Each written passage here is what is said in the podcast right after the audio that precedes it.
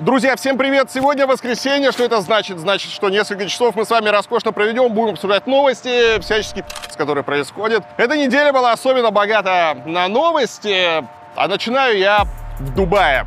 Плюс 43. Адская жара, лето пришло в Дубай.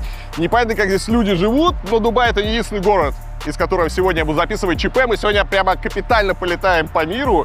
Так что, надеюсь, этот выпуск будет радовать вас Хотел сказать, что этот выпуск порадует вас хорошими новостями. Хороших новостей, как вы знаете, не будет, но, по крайней мере, я порадую вас красивым фоном, чтобы хоть немножко разнообразить весь тот который происходит. А, перед тем, как мы начнем, по традиции благодарю всех, кто поддержит мой канал.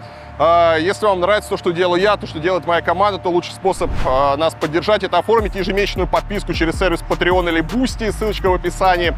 Также можно подписаться на закрытый канал Варламов Плюс. Мы там, кстати, начали проводить стримы, и выходит вроде неплохо. Так что можно прямо голосом пообщаться, задать вопросы, получить на них ответы. Все ссылочки еще раз в описании. Так что проходите, поддерживайте. И большое спасибо всем, кто уже это делает. А мы начинаем.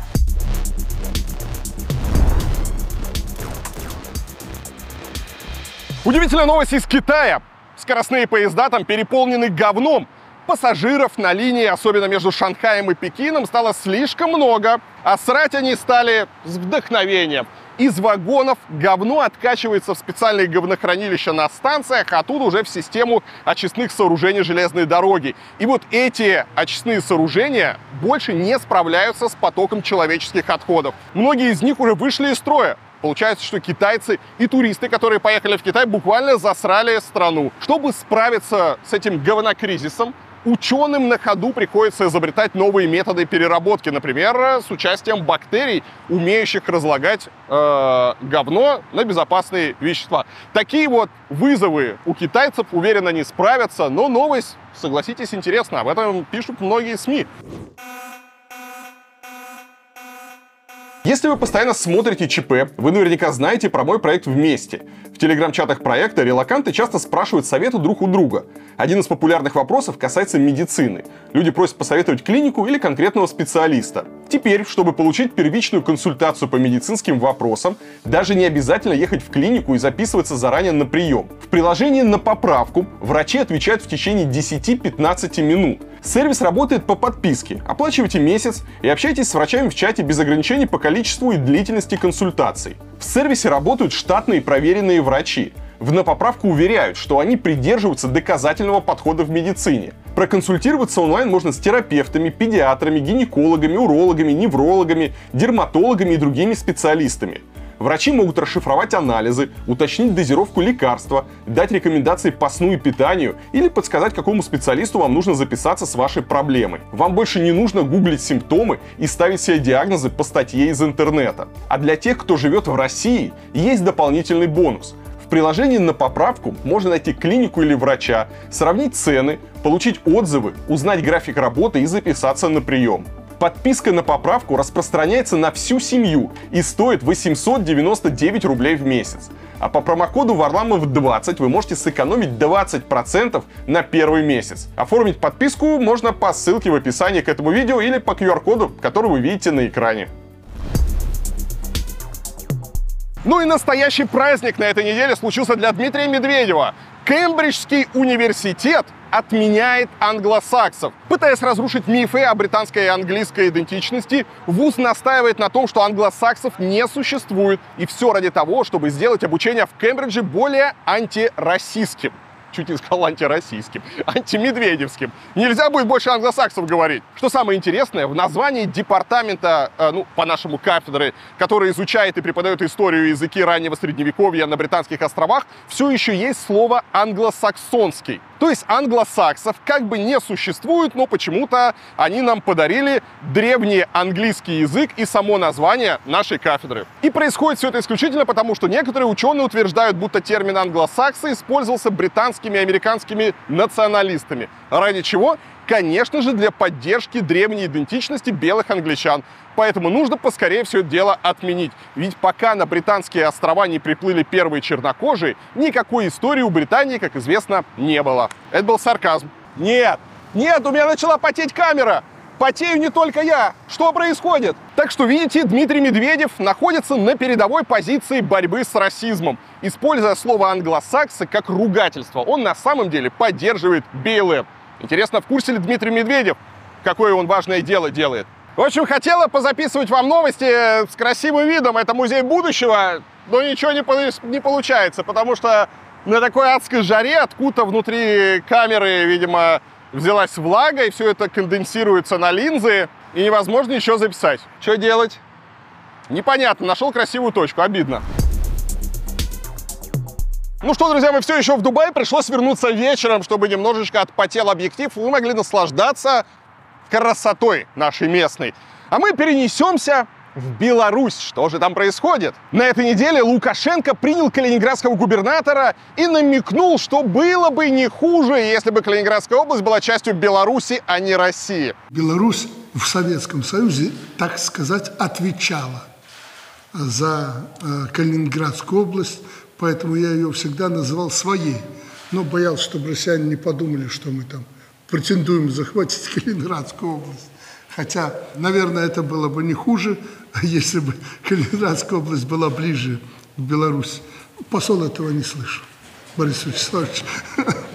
Что здесь можно сказать? Вот смотрите, все смеются над Лукашенко и говорят, что агрофюрер давно попал э, в вассальную зависимость от России лично от Путина. Но я хочу напомнить, что один из лидеров белорусской оппозиции, Сергей Тихановский, называл Лукашенко тараканом, и тапок даже был одним из символов белорусского протеста. Помните, с тапком чуваки стояли? Из уроков биологии я помню, что тараканы очень живучие существа и способны пережить в том числе ядерную войну. Тогда на уроках биологии я не понимал, про каких таких тараканов идет речь. Теперь понятно. Поэтому смеяться над Лукашенко я бы не стал. Я не удивлюсь, если мы увидим, конечно, кому повезет, как на пепелище Старого мира увидит Лукашенко, почешет свой ус, захватит Калининградскую область, и тогда уже будет не до смеха, по крайней мере, ее жителям. Что еще интересного? Шоумен Никита Джигурда приехал на войну в Украину, как он сам утверждает, на угледарское направление и покрасовался рядом с минометом. Я это с детства не любил овал. Я Готов! Это второй только. Пусковой механизм на Огонь! Есть три мины, огонь! Слышишь, Нацизм безжалостно и жестко вырезаем. Джигурда утверждает, что ездит на Донбасс без кураторов от власти и побывал там, где с 2014 года не было ни одного известного артиста. Это была цитата.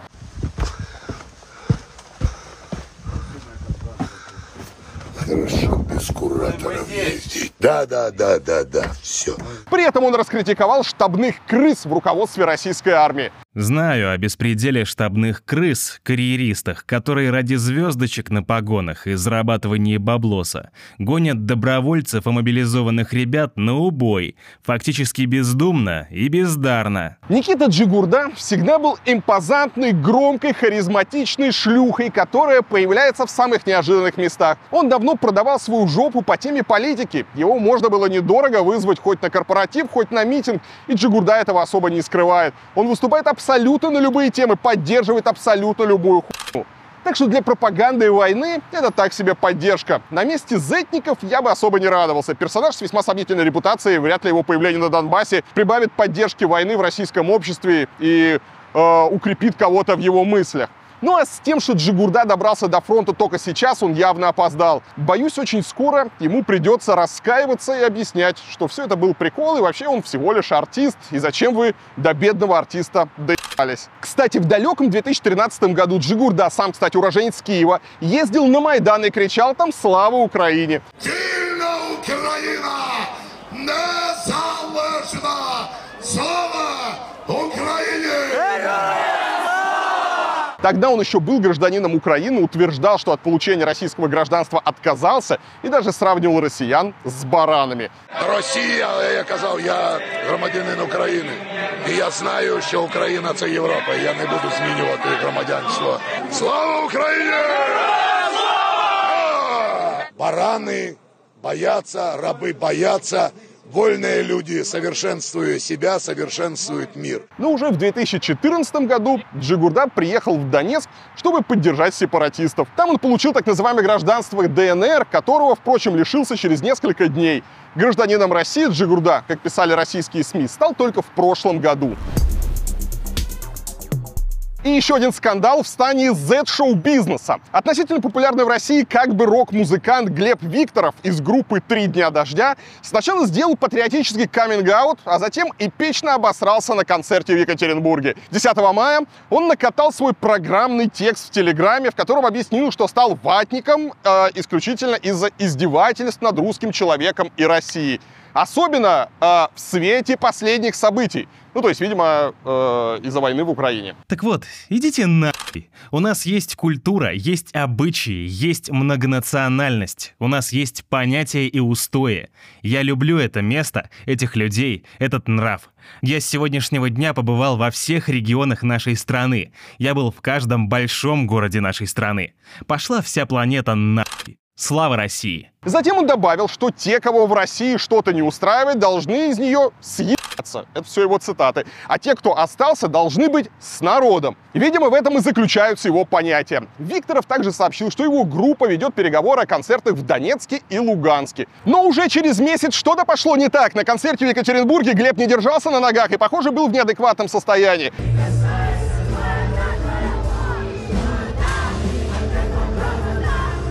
За это его раскритиковала даже Мизулина-младшая, которая изначально поддержала музыканта за патриотизм.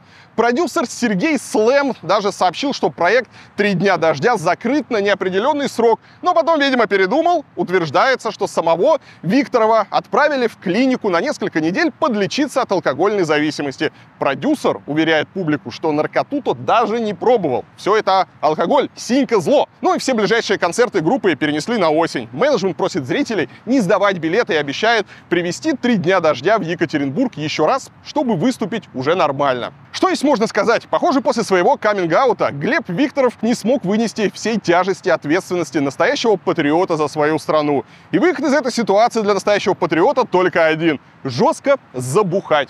Э, в любом случае, пожелаем товарищу скорейшего выздоровления и не бухать. Бухать не надо. Тьма! Арабская ночь опускается на Дубай, друзья. Пора идти. Напоследок расскажу вам несколько новостей из э, Дубая, может быть, кому-то интересно. Э, я съездил на Экспо посмотреть архитектуру, и Экспо уже разбирают, э, где-то половину павильонов уже недоступны, что-то стоит. Павильон России, кстати, стоит на месте, рядом с павильоном Туркменистана. Поэтому, если кто-то вдруг хотел посмотреть, как выглядит Экспо 2020 в Дубае, еще можно успеть увидеть, но я думаю, скоро там уже ничего не останется. А еще я съездил в Абу-Даби, опять же, по архитектурным делам, посмотрел, как идет строительство Национального музея э, Шейха Зейда э, по проекту Нормана Фостера. Фантастическое здание, и уже появились эти паруса, выглядит невероятно. С нетерпением жду, когда они его достроят. Музей Гугенхайма, филиал э, тоже строят, там еще на пару лет работы. А вот центр религий, там есть такой центр трех религий, где представлены ислам, христианство и иудаизм, уже открыт и работает. Это тоже невероятная история, потому что кто бы мог подумать, что в Абу-Даби будет синагога, а она есть. Такие вот дела, а мне пора лететь дальше, я отправляюсь в Австралию. Вообще эта неделя предстоит непростая, я планирую сменить, э, я даже не знаю сколько, пять 6 стран. В общем, следите. Но сегодняшний ЧП будет прямо у нас перемещаться будем по нашей планете.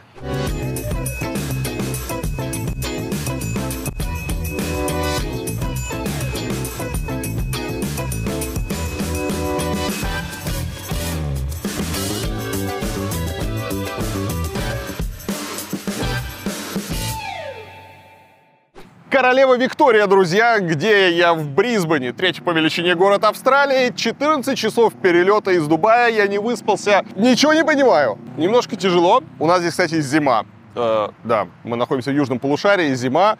Э, для Брисбена это весьма прохладно, потому что когда я сегодня...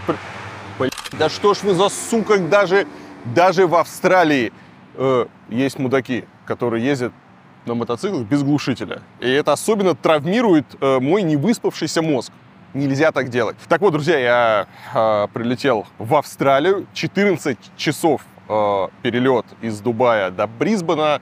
И в Австралии тоже надолго не задержусь, потому что дальше меня ждут другие удивительные страны, и в этом выпуске ЧП вы все увидите. А мы продолжаем обсуждать новости.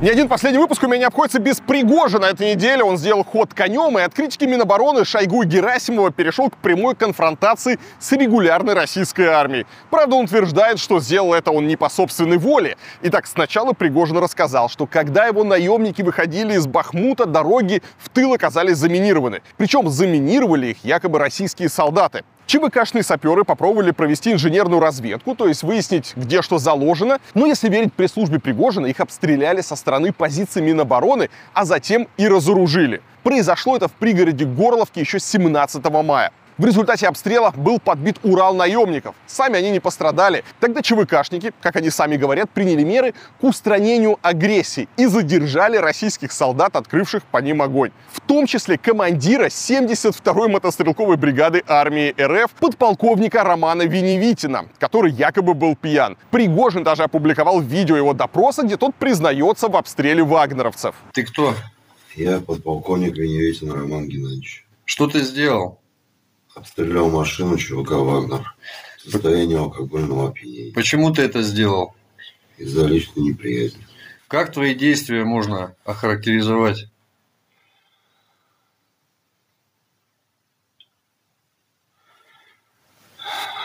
Виноват. Кстати, именно военных 72-й бригады Пригожин ранее обвинял в том, что те оставили позиции под Бахмутом. Позже он заявил, что подполковник Веневитин не был взят в плен, а был именно задержан и передан для следствия. Подполковник 72-я бригада, он не в плен взят. Он был задержан и передан для проведения следственных действий. Ну, куда был передан российский военный, Пригожин не уточнил. Вероятно, военную прокуратуру. И во все эти новости, конечно, сложно поверить, потому что все это происходит при э, просто оглушительном молчании Министерства обороны. Еще раз, подполковника российской армии берут, ну, реально в плен, да, то есть его задержат какие-то ЧВКшники, которые э, не подчиняются Министерству обороны. Они подчиняются Пригожину. Пригожин, который хуесосит уже последний год в откро- откровенно, просто хуесосит министра обороны Российской Федерации. Он там начальника генштаба, он хуесосит там высокопоставленных генералов, там его подчиненные откровенно их называют пи***ми, там оскорбляют. начальнику генерального штаба. Ты пидор и черт, ё... Они говорят такие вещи, которые э, даже, наверное, там самые ярые оппозиционеры боятся вслух произносить, ну просто из какого-то, видимо, чувства приличия или еще что-то, да, то, что делает Пригожин, это просто полнейший пи***ц. Можно э, весь ЧВК Вагнер э, обратно загнать на зоны просто за дискредитацию и приговорить, видать, пожизненно им всем за дискредитацию вооруженных сил Российской Федерации. Как мы знаем, у нас армию э, дискредитирует просто, не знаю, лозунг «Миру мир», э, неправильная одежда, белый лист бумаги и вообще все, что угодно. Нашу армию обидеть может даже, не знаю, маленькая гусеничка или милый хомячок. Не говоря уже о злых людях, которые что ни делай, все равно дискредитируют российские вооруженные силы. Ну, судя, по крайней мере, по приговорам, которые мы каждую неделю наблюдаем. А тут пригожинцы откровенно просто хуесосят, а теперь они от слов перешли к делу и задерживают, задерживают подполковника, допрашивают его. Все это выкладывают на видео. А что делает Шойгу? Шойгу молчит и обтекает. Ничего не говорит. Это не дискредитирует армию. В общем, э, реально какой-то пи***ц. Что происходит? Непонятно. У меня все еще есть впечатление, что все вышло из-под контроля. Да, а я на эту тему говорил со многими ребятами, ну, разные там политологи, журналисты, я не знаю, э, политики, которые за всем этим наблюдают, анализируют, и они мне хлопают меня так по плечу, говорят, Илья, все нормально, Пригожин не может делать ничего не согласованное, это какая-то хитрая игра. Я, если честно, не верю ни в какую хитрую игру, потому что, ну, я не могу себе представить, что кто-то, например, в Кремле договорился, а давай мы там разрешим Пригожину крыть хуя и задерживать военнослужащих Российской Федерации, там, крыть хуя генералов, что, что, что, что, что будет завтра. Кроме того, даже если сегодня Пригожин Гройсман э, договорился, то не нужно забывать, что всеми своими действиями он э, вышел уже давно в публичную конфронтацию с вооруженными силами. Кроме того, не надо забывать, что армия, она напрямую ассоциируется с государством. То есть Пригожин, он вышел на уже прямую конфронтацию, на публичную конфронтацию не просто там с какими-то непонятными чиновниками, он вышел на прямую конфронтацию с государством. И тем самым он зарабатывает себе политические очки, на него смотрят люди, которые недовольны происходящим, и они видят в нем уже политическую фигуру. Если почитать сегодня паблики, да, там, о, молодец, молодец, Пригожин, все правильно, да, бей их эти и, так далее. И когда э, люди говорят «молодец, Пригожин», они его воспринимают как некую альтернативу действующей власти, как некую альтернативу не то что Шойгу, но и Путину. Хотя Пригожин, конечно, подчеркивает, что он э, лоялен там и так далее, и так далее, но что-то мне подсказывает, что вся эта конструкция начинает расшатываться и выходить из-под контроля. Каждую неделю этот пи*** усугубляется, и что будет завтра, непонятно. А чтобы узнать, что будет завтра, не забывайте подписаться на мой канал и не пропускать ни один ролик, потому что обо всем самом важном мы вам рассказываем. Скорее всего, вы, как и я, уже давно не смотрите телевизор, но думаю, многие бы могли с удовольствием включить его и смотреть не отрываясь. Например, если бы вместо постоянной пропаганды там начали бы показывать балет «Лебединое озеро». Гениальная музыка Чайковского, красивые движения балерин и никаких новостей, никаких пропагандистов. Ну, согласитесь, прекрасно. Кстати, в СССР «Лебединое озеро» показывали часто, особенно когда умирали генсеки или случались какие-нибудь ЧП. Наверное, самый известный такой случай произошел во время августовского путча 91 года, после которого распался Советский Союз. С распадом СССР балет стали показывать все реже, да и само телевидение сильно изменилось, как и вся страна. В память о Лебедином озере в 2019 году художник Филиппензе сделал в Екатеринбурге стрит-арт озера. Надпись гласит «Бесконечных 20 лет мы с надеждой ждем балет». Если вам нравится работа Филиппенза, хочу вас обрадовать, мы с художником запускаем лимитированный мерч, футболки с принтом его работы. Футболки только в белом цвете, ткань очень плотная, стопроцентный хлопок, никаких колющихся бирок. Мы наносим их вместе с принтом шелкографии. Такая технология надолго сохраняет принт, так что можете не бояться и стирать эти футболочки сколько угодно раз. Тираж озера ограничен, поэтому не зевайте. Купить мерч можно в моем магазине по ссылочке в описании. Ну и другие работы художника обязательно посмотрите. За некоторые из них, кстати, он уже получил три административки и штраф на 125 тысяч рублей, что, согласитесь, по нашим временам является знаком качества. Впрочем, на этой неделе Минобороны ждали обвинения не только в огне по своим, но и в попытках выдавать желаемое за действительное. Ведомство заявило, что 5 июня российские войска уничтожили 28 танков ВСУ, включая сразу 8 немецких «Леопардов» и 3 французских колесных танка АМХ-10, а также 109 боевых бронированных машин потрясающие успехи от Минобороны, которая, судя по сводкам Коношенкова, уже три раза всю армию Украины и вообще всю армию НАТО уничтожила. Что интересно, цифры потерь украинской армии озвучил лично Шойгу. Киевский режим предпринял попытки наступления на семи направлениях силами пяти бригад. Был остановлен, понес еще более ощутимые потери, более 1600 военнослужащих, 28 танков, в том числе 8 леопардов, три колесных танка АМХ-10, 136 единиц другой военной техники, в том числе 79 иностранных. Попытки наступления сорваны, противник остановлен, российские солдаты и офицеры в боях проявляют мужество и героизм. Министр обороны рассказал и о потерях в личном составе, причем как в ВСУ, так и российской армии. Всего за три дня боевых действий на всех направлениях потери вооруженных сил Украины составили до 3715 военнослужащих, 52 танка, 207 боевых бронированных машин, 134 автомобиля, 5 самолетов, 2 вертолета, 48 орудий полевой артиллерии и 53 беспилотных летательных аппарата. К сожалению, не обошлось без наших потерь. Всего в ходе отражения наступления противника в объединенной группировке войск погиб 71 военнослужащий, 210 получили ранения. Подбиты 15 танков, 9 боевых бронированных машин пехоты, 2 автомобиля и 9 орудий. Ну, вы поняли, да, с украинской стороны погибли 3715 человек, а с российской 71. Ну, действительно, как правило, в обороне потери меньше, чем в наступлении, но никак не в 52 раза. И если мы на секунду представим, что Шойгу не врет, то эта операция вошла бы, не знаю, наверное, во все учебники военного дела, как просто какое-то чудо. Пока же все отчеты Минобороны мне больше напоминают сценарий каких-то индийских боевиков, где, знаете, один герой, не знаю, с зубочисткой куском мыла уничтожает целые армии. Ему, конечно, э, никакого урона, а враги просто горстьми ложатся э, на сырую землю и умирают. Да, примерно то же самое, что нам озвучивает Минобороны.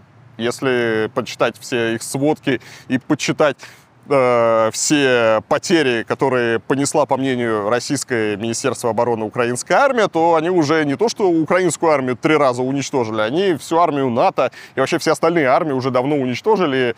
И непонятно, откуда вообще в мире столько солдат и техники, которые регулярно уничтожает Министерство обороны. Проблема в том, что мы не можем Минобороны ловить за хвост и говорить, что они пи***, потому что это дискредитация. Вы же помните, они специально ввели закон о фейках, и мы должны во всю эту ахинею верить. Ой, я сказал ахинею, мы должны верить во все эти, конечно же, безусловно, э, правдивые данные, которые нам рассказывает министр обороны Шойгу. А не верить Шойгу может только Пригожин, ну, по крайней мере, только Пригожин может за это не получать э, уголовки за фейки и дискредитацию. Ну и здесь, понятно, идет война, и верить военным нельзя, поэтому все ждут каких-то кадров. Ну, например, когда российские войска напарывались на особенно жесткое и успешное противодействие ВСУ, весь мир потом видел кадры, например, разгромленных колонн военной техники, как это было, например, в Ирпене или под Угледаром. Ну, то есть потом приходят журналисты, снимают, и действительно вот разгромили колонны, куча техники, все, что на поле боя, скрыть это невозможно. Что же показала нам Минобороны России? А вот такие замечательные кадры уничтожения,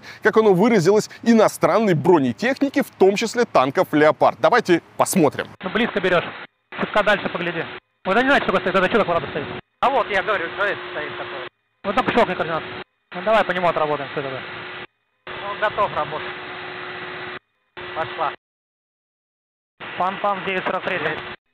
И здесь есть одна небольшая проблема, потому что в эту красивую картинку не поверили даже турбопатриоты. Например, Z-канал «Военный осведомитель» пишет, что техника на кадрах от Минобороны не похожа ни на один танк и по силуэту напоминает зерноуборочный комбайн John Deere 700 и 9000 серии. А на втором кадре удара ракеты вообще отчетливо видны четыре колеса трактора, похожего на опрыскиватель John Deere 4830. И ведь ведомство Конашенкова не постеснялось выложить это. Позор позорище, у нас просто нет слов, резюмирует автор канала. Об этом же пишет телеграм-канал Рыбарь, а военкор Юрий Котенок и канал Fighter Bomber полагают, что видео с уничтожением техники вообще прошлогоднее. Ну и, конечно же, пройти мимо этого случая не смог и Пригожин. Он поздравил Минобороны с прекрасно выполненной работой. На этих кадрах отчетливо видно, как танки «Леопард» передвигаются в странном тактическом маневре навстречу друг другу. Эти танки замаскированы под сельскохозяйственные комбайны. У них загнуто вниз дуло. Однако это не помешало нашим туристам разглядеть в них вражескую технику. Особо возмущает поведение укропов. Эти подонки научились маскировать танки под комбайны, а танкистов под комбайнеров. А российская пропаганда тем временем начала осваивать новый нарратив. Симонян в гостях у Соловьева теперь говорит, что было бы замечательно немедленно прекратить боевые действия, сесть за стол переговоров и позволить людям самим выбрать, с кем они хотят быть, с Россией или Украиной. Как было бы замечательно остановить кровопролитие прямо сейчас. Там, остаться там, где все стоят. Заморозить. И дальше провести референдумы. Референдумы на всех спорных территориях. И куда люди хотят, с кем они хотят остаться, с тем эта территория и остается. Это же справедливо. Ну хорошо же. Нужны нам территории, которые не хотят с нами жить. Не уверена я в этом. И мне почему-то кажется, что и президенту они не нужны. А территории, которые хотят с нами жить и которых мучают вот эти вот твари все это время, мы можем их бросить? Не можем. Было бы замечательно, но тут есть одна загвоздка – не будут они договариваться об этом. Самое интересное, Симонян в эфире федерального канала называет подконтрольные России территории спорными. Хотя Путин уже включил их в Конституцию России, а за призывы к сепаратизму в России сажают на 5 лет. Интересно, присядет ли Симонян или это другое? Это все, конечно, очень интересно. То есть вы же там уже провели референдумы и утверждаете, что они абсолютно легитимны.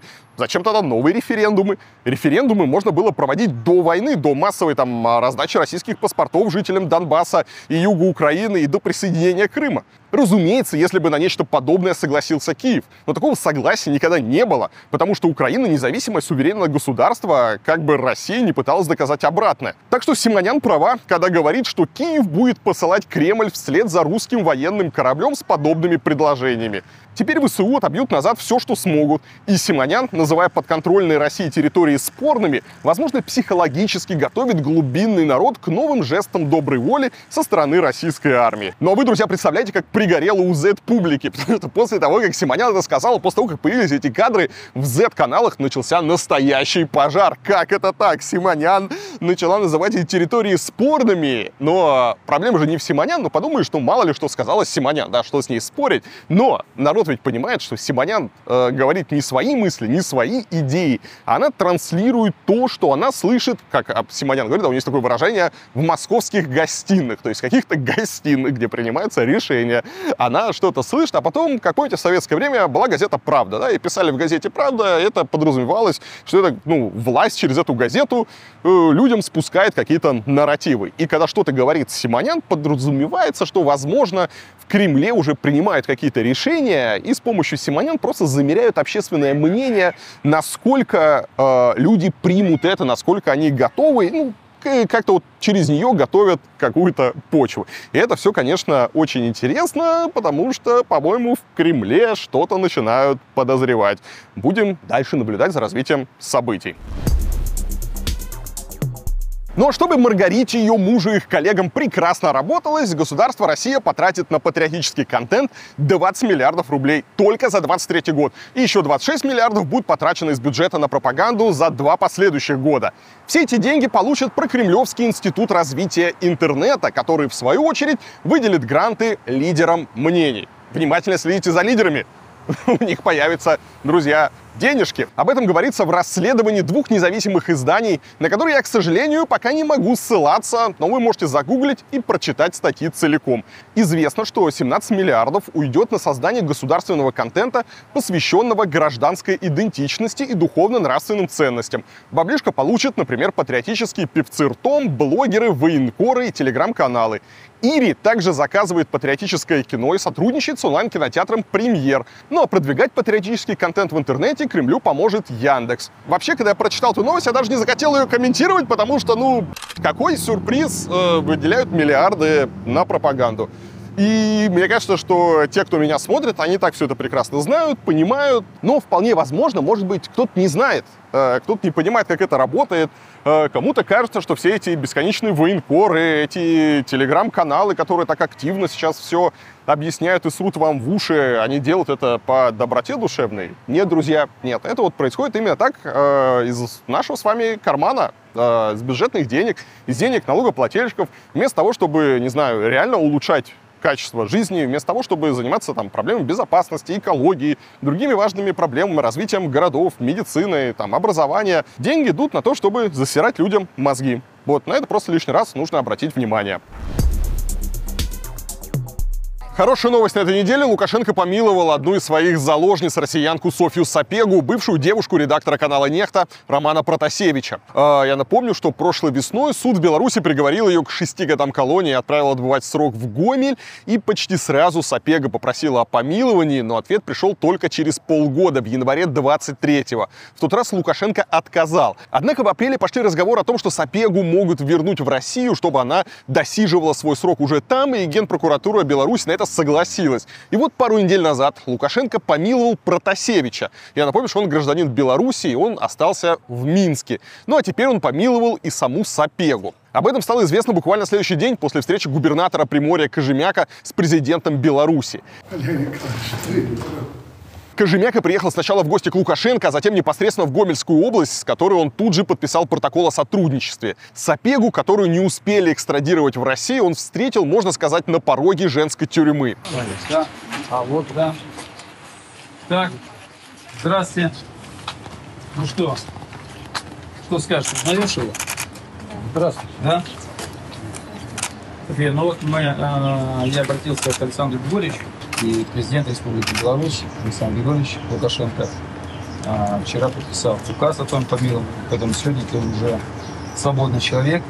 Вот, то есть э, надеюсь, что ты сделала выводы из своей, как говорится, молодости, и впредь таких ошибок совершать уже не будешь. Да? Да, конечно, спасибо большое. Это не мне, это нужно а, президенту республики сказать. Да, спасибо большое Александру Григорьевичу хотя бы за возможность снова видеть свою семью. Да. Вернуться домой. Вернулся домой. Теперь Софья должна вернуться домой во Владивосток. Кстати, активность приморского губернатора понравилась не всем. Например, та же Симонян раскритиковала Кожемяка. Встречать ее аж на целой губернаторской делегацией? Пожимать руки еще и под кучу камер и микрофонов? Вот это зачем? Всем героям СВО в крае уже пожали руки. Всем пожарным, многодетным матерям, заслуженным учителям. Далее по списку? Что мы хотим таким образом сказать? Попытайся устроить революцию в союзном государстве, и будет тебе почет, слава, телеэфиры и рукопожатие губернатора? На самом деле Кожемяка, похоже, просто зарабатывает себе дополнительные очки за счет Сапеги перед выборами губернатора Приморья, которые пройдут 10 сентября. Ну, мол, посмотрите, я у самого Лукашенко выбил освобождение нашей землячки. И теперь, благодарный избиратель, я тоже тебя в обиду не дам. Ну а Кремль традиционно нервно реагирует на рост популярности любых губернаторов, слишком отдаленных от центра. Кожемяка в свое время Путин усадил в губернаторское кресло вместо того кандидата, который должен был стать главой Приморья по результатам выборов. Но теперь ему через Симонян, возможно, шлют сигналы, чтобы тот не слишком зарывался. Потому что как назначили, так и могут снять. Ну а то, что касается Софьи Сапеги, мне кажется, замечательная новость, потому что я не знаю, да, как она там вымаливала прощение у Лукашенко, на какие сделки она там с ним пошла там и так далее. В любом случае, то, что девушка окажется на свободе, э, это всегда хорошо. Лучше быть на свободе, чем в белорусской или в российской тюрьме. Ну, раз мы с вами вспомнили про выборы, выборы же будут, друзья, еще и в Москве. И вот Мосгордума назначила выборы. У нас будут выборы мэра в Москве. Их назначили на 10 сентября. Депутат Евгений Ступин спросил у спикера Алексея Шапошникова, считает ли тот будущие выборы конкурентными. Вопрос был связан с тем, что муниципальный фильтр смогут пройти только те кандидаты, которым Единая Россия отдаст голоса районных депутатов. Ну, то есть ядро фактически будет решать, кому участвовать в выборах, а кому нет. Шапошников на это ответил, что это будут выборы открытые и честные, но не конкурентные, потому что у Собянина конкурентов быть просто не может. Алексей Валерьевич, э, считаете ли вы конкурентными те выборы, которые сейчас предлагается нам назначить? Я считаю выборы мэра Москвы открытыми, честными, но не конкурентами, потому что у Сергея Семеновича конкурентов быть не может. Спасибо.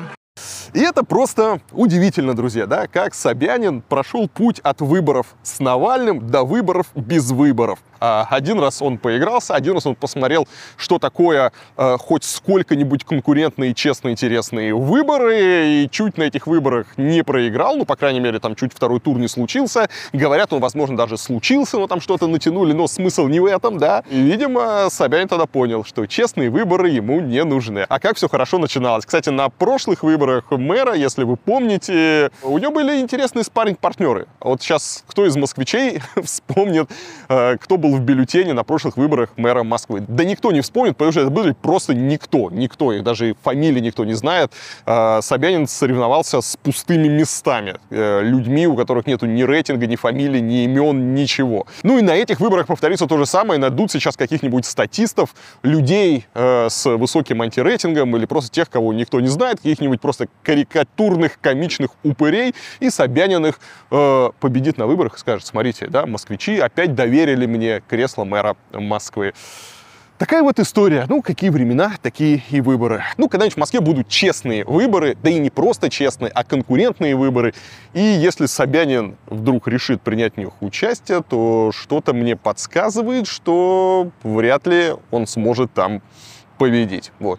А осталось дожить до этого времени. А за моей спиной, как вы видите, даунтаун Брисбена уже темнеет. Очень быстро здесь темнеет, хотя на часах э, пол шестого только. Ночь, ночь, уже ночь, потому что зима, короткий световой день, и мне пора лететь дальше. В Австралии было хорошо, но впереди еще много всего интересного. Кстати, друзья, чуть не забыл вам напомнить, что очень важно, а, когда вы ставите лайки. YouTube любит ваши реакции, и когда вы ставите лайк какому-либо видео, алгоритм YouTube начинает его продвигать, э, рекомендовать другим пользователям. Поэтому, если вам не сложно, если вам нравится то, что я делаю, уделите секунду своего времени, нажмите на лайк. Э, Вам ничего не стоит, а алгоритму YouTube будет приятно. И мне будет приятно.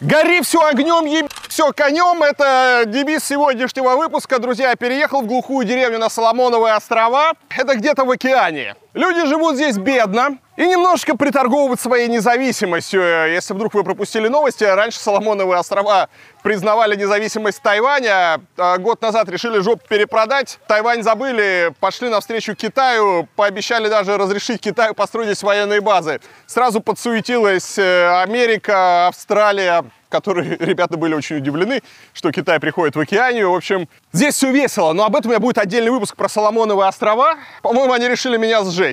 Но если вы видите этот выпуск, значит, со мной все еще не так потеряно. Друзья, может быть лучший фон для ЧП? Наверное, нет. Меня решили сжечь на костре. Мне кажется, когда рассказываешь о пизде, нужно, чтобы был красивый фон. Вот у меня красивый фон, я на Соломоновых островах. Немножко тепло, но ничего не поделаешь, все ради вас. Это я только что записывал э, кружочек канал Варламов Плюс. Ребят, если вы до сих пор не подписаны на канал Варламов Плюс, там довольно интересно, я выкладываю туда эксклюзив, общаюсь со своими подписчиками. А самое главное, когда вы подписываетесь на канал Варламов Плюс, вы поддержите меня, мою команду, становится прямо горячо. Ссылочка будет в описании, обязательно подписывайтесь. Ну а тем временем уже бывший комбриг Роман Веневитин, тот самый, что на камеру признался в обстреле Пригожинск, выпустил несколько видеообращений, в которых изложил уже свою версию событий. Он обвинил наемников ЧВК в том, что те украли технику Минобороны, а российских солдат избивали и насиловали, в результате чего один из военных даже совершил суицид. Добрый день, меня зовут Веневитин Роман Геннадьевич, я подполковник Вооруженных сил Российской Федерации, бывший командир 72-й бригады. Бойцами ЧВК «Вагнер» были похищены Два танка Т-80, четыре пушки, КАМАЗ, БМП. Был похищен старшина одного из наших батальонов. Его мучили, истязали. Голым держали на холодном полу в подвале. Брызгали в глаза кислотой, обливали бензином. Подносили, блин, зажигалку. Пытались, блин, сжечь. Бойца одного из подразделений – соседнего, блин, соединения избили, опустили.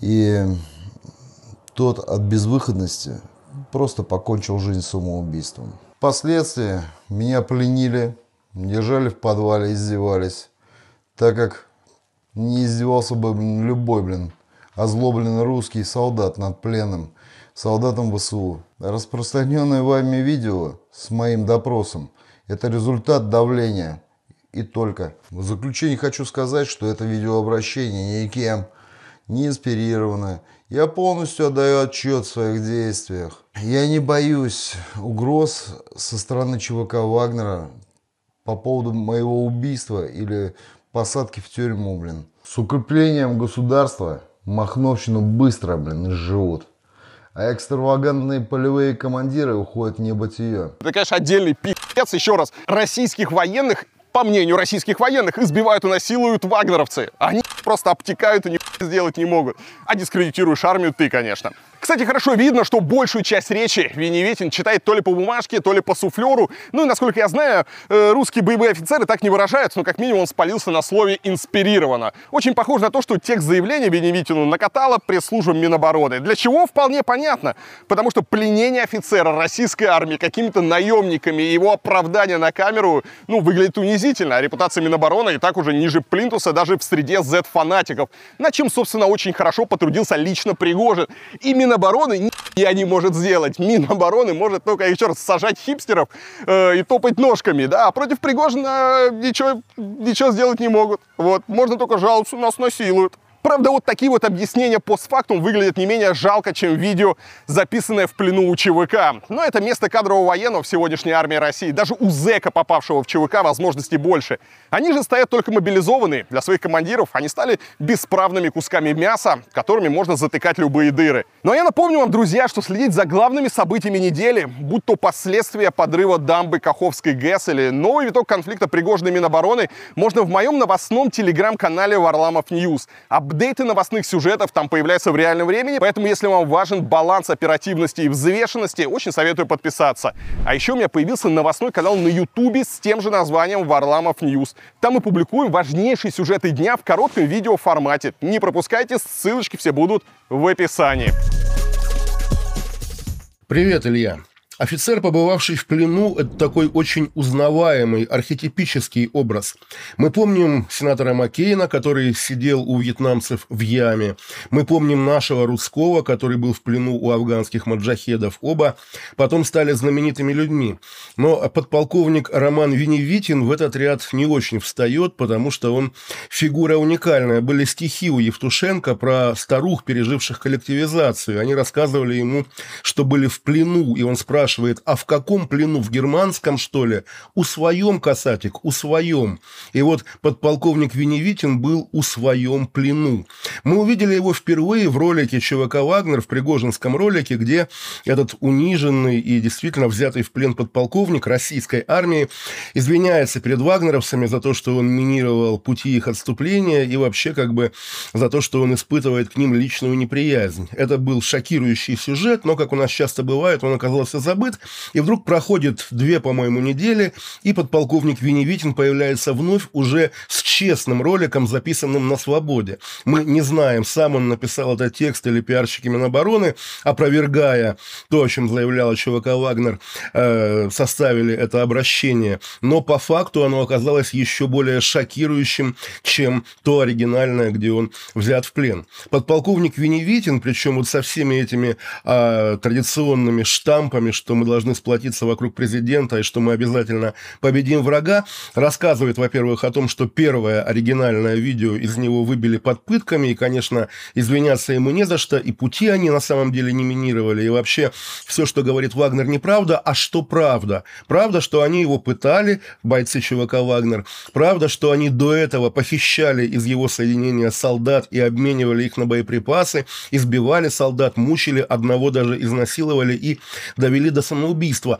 Он рассказывает это, очевидно, веря, что э, новые открывшиеся факты ударят по репутации Пригожина и ЧВК «Вагнер» и как-то реабилитируют и его лично, и российскую армию как таковую. А мы смотрим, и, извините, челюсть отваливается, потому что вот человек, который с гордостью говорит «я русский офицер, я потомственный офицер», перед нами кто? Тот, кто позволяет каким-то непонятным бандитам себя, офицера, топтать, унижать, избивать и так далее. Более того, мы понимаем, что если бы не конкретное это пленение беспрецедентное, повторю, то всех фактов, о которых он говорит, которые были до этого, избиения, похищения, изнасилования, мы бы не узнали, он бы сам о них не рассказал. Но еще одна характерная деталь, которая, мне кажется, недооцененной, рассказывая о том, какие звери вагнеровцы, он говорит, они вели себя с нашими солдатами так, как ведут себя, ведет себя обозленный российский солдат с украинским пленным. То есть вот эта градация, да, иерархия зверств на высшую точку там он ставит поведение российского солдата по отношению к украинскому пленному. Это также оригинально интересно. Ну а так что здесь сказать? Развести руками тема взаимоотношений новой э, не армии, как это правильно назвать, новой вооруженной силы, которая является, наверное, сегодня самым интригующим действующим лицом этой войны. Эта тема, я думаю, еще долго будет оставаться на плаву. Параллельно продолжается полемика Пригожина и Кадырова, параллельно ходят слухи о каких-то политических амбициях Пригожина. И на таком фоне, когда вот мы наблюдаем за тем, что происходит на фронте, за войной, начинаешь сомневаться, а вообще кто субъект войны вот с российской стороны? Это еще российское государство или уже какая-то анархистская непонятная вольница, дикое поле? И как будто бы да, речь уже не о государстве, а о чем-то другом. Перенесемся в Санкт-Петербург. Там суд запретил песню Оксимирона «Ойда», в которой рэпер критиковал войну, путинский режим и тех, кто его воспевает. Главная претензия к тексту песни была из-за строчки «Ингрия будет свободной». Ингрия — это одно из исторических названий территории нынешней Ленобласти и самого Петербурга. А лозунг про ее свободу уже давно поселился в повседневной речи многих петербуржцев. По мнению обвинения, Оксимирон положительно высказывался о нарушениях территориальной целостности России, и суд потребовал удалить песню со всех официальных платформ. Похоже, с точки зрения судьи, оставаться в составе России автоматически подразумевает не свободу. Ну что ж, ему виднее. И как здесь не вспомнить ту карту, которую Зоркин Путину показывал, где была Ингрия. Помните? Э, Путину карту показали, там была Ингрия. Много вопросов дети возникает. Какие потрясающие кудрявые дети. Друзья, вы, конечно же, знаете, что люди, на которых Минюст России повесил ярлыки инагентов, вынуждены на своих медиаресурсах и даже в личных соцсетях ставить огромную такую ебаную плашку, также известную как ЕБА. С началом войны статус инагента окончательно превратился в такой своеобразный знак качества. Ну, потому что по нему легко определить тех, кто выступает против этого безумия. Во Франции тоже крепко взялись за блогеров, но не за инагентов, а скорее за инфо-цыган. Теперь какой-нибудь инфлюенсер не может просто взять и начать продавать зелье для похудения из раковин улитки. Если Франц Потребнадзор выяснит, что это зелье хуйта, блогер обязан будет оставить соответствующий дисклеймер, мол, так и так, дорогие подписчики, я дико извиняюсь, но втюхиваю вам ху, э, потому что очень хочу разбогатеть на доверчивых ложках. Ну, ничего личного. Подробнее о том, как это работает, расскажет наш корреспондент из Франции Вадим. Привет, Илья, привет, мои дорогие зрители. За моей спиной корт Филипп Шатрие. Это главная арена теннисного турнира Ролан Гарос. А что это значит? А это значит, что я в Париже. И новости Франции я буду рассказывать вам из э, французской столицы сегодня. У нас прекрасная погода, у меня есть э, совершенно замечательные новости, поэтому начинаем. Так вот, совсем недавно во Франции единогласно, да, такое тоже бывает, депутаты приняли новый закон, э, так называемый закон инфлюенсеров. Их во Франции каким-то образом насчитали 150 э, тысяч человек, и благодаря этому новому закону их деятельность теперь э, будет как-то регулироваться. Что же в этом новом законе? В этом новом законе, во-первых, появилось само понятие инфлюенсер. Инфлюенсер – это тот человек, который в интернете использует свою популярность для продвижения каких-то коммерческих услуг, либо продажи каких-либо товаров. Вот вам кажется, что французские власти решили закрутить гайки, ввести цензуру и ограничить э, популярных блогеров в их э, высказываниях и мыслях. Но нет, на самом деле все куда более-менее э, прозаично. В последнее время во Франции участились жалобы на, откровенное, на откровенное мошенничество, продажу каких-то запрещенных товаров либо услуг. И вот депутаты решили, собственно, эти самые товары и услуги как-то начать регулировать. Что же еще будет в этом новом законе? Согласно этому новому закону, блогерам вообще очень много чего теперь нельзя будет рекламировать. Например, им запрещено рекламировать продукты, содержащие никотин, а, пластическую хирургию, медицинское оборудование. Запрещено также рекламировать инвестиции в криптовалюты и вообще какие-то рискованные инвестиции, а реклама азартных игр будет очень строго, строго регламентирована. Также фотографии, которые носят рекламный или коммерческий характер, должны иметь подпись, ретушированы они или нет. А если блогер утверждает об эффективности какого-то продукта, препарата, он должен подтвердить это научными доказательствами. За нарушение что грозит будет блогерам? Он грозит штраф до 300 тысяч евро, а если нарушение будет повторное или какие-то особо э, тяжелые нарушения, то можно присесть в тюрьму на три года. Правда, французская судебная система достаточно гуманная, и здесь даже за удар э, президента по лицу дают всего 4 месяца. Поэтому сложно представить, что блогеров отправят в тюрьму аж на три года. Ну и появились э, уже первые жертвы этого закона. Закон уже начал работать. И мне кажется, самым страшным наказанием для блогеров служит, конечно же, не штраф, и мне кажется, даже не тюремные сроки, а то, что отдел э, по защите прав потребителей обязует их э, публиковать в своих э, социальных сетях специальный пост, по примеру плашки иностранного агента, в котором они должны рассказать, в чем же они, собственно, обвиняются в чем же они, собственно, проявились. Так многие пользователи недавно были удивлены, зайдя на страницы своих интернет-кумиров и обнаружив черный фон, где белыми буквами написано, что, например, этот э, блогер занимался рекламой прогнозов э, на спортивные ставки, которые, естественно, не работают. Или, например, о том, что блогер э, рекламировал рискованные финансовые операции, которые могут привести к большой потере денег. Более того, эти посты должны быть закреплены в течение 30 дней. И обязательно блогеры должны делать ежедневный репост этого поста. Строгие контролирующие органы не пожалели даже блогеров-мамочек. Так, например, Капуцина Гав, это блогер, у которого почти э, полтора миллиона подписчиков, собрала целый огромный список нарушений, который она была вынуждена опубликовать себя в социальных сетях. Так, например, она продавала детские бутылочки и утверждала, что главным преимуществом именно ее бутылочки является отсутствие бисфенола. Хотя на самом деле бисфенол э, давно запрещен во Франции и вообще в продуктах из которых производятся детские какие-то вещи, его уже давно нет. Также она занималась рекламой специальных патчей, которые защищают от мобильного излучения, эффективность которых не доказана. Еще она скрывала тоже коммерческий характер своих э, постов и вообще рекламировала товары, эффективность которых не была доказана. Теперь все это она опубликовала у себя на стене, это висит в закрепленных сообщениях, и более того, каждые 24 часа она делает репост этого сообщения э, в сторис. Как видите, к наказанию французские власти э, подошли весьма оригинально. Ну, посмотрим, поможет ли это справиться с мошенничеством в интернете. Ну а вас, друзья мои, я призываю не верить мошенникам, смотреть только самые честные новости на канале Ильи а, Варламова. Ну и по традиции призываю вас, приезжайте во Францию, приезжайте в Париж, в Ниццу, да в любую французскую деревню. У нас здесь везде очень-очень хорошо. Мы вас всех ждем а, в гости. Ну и до новых встреч. Пока-пока. А в России на 23%, то есть почти на четверть, упал общий тираж книг и брошюр по сравнению с тем же периодом прошлого года. По данным Российской книжной палаты, сейчас этот тираж составляет 23 миллиона экземпляров.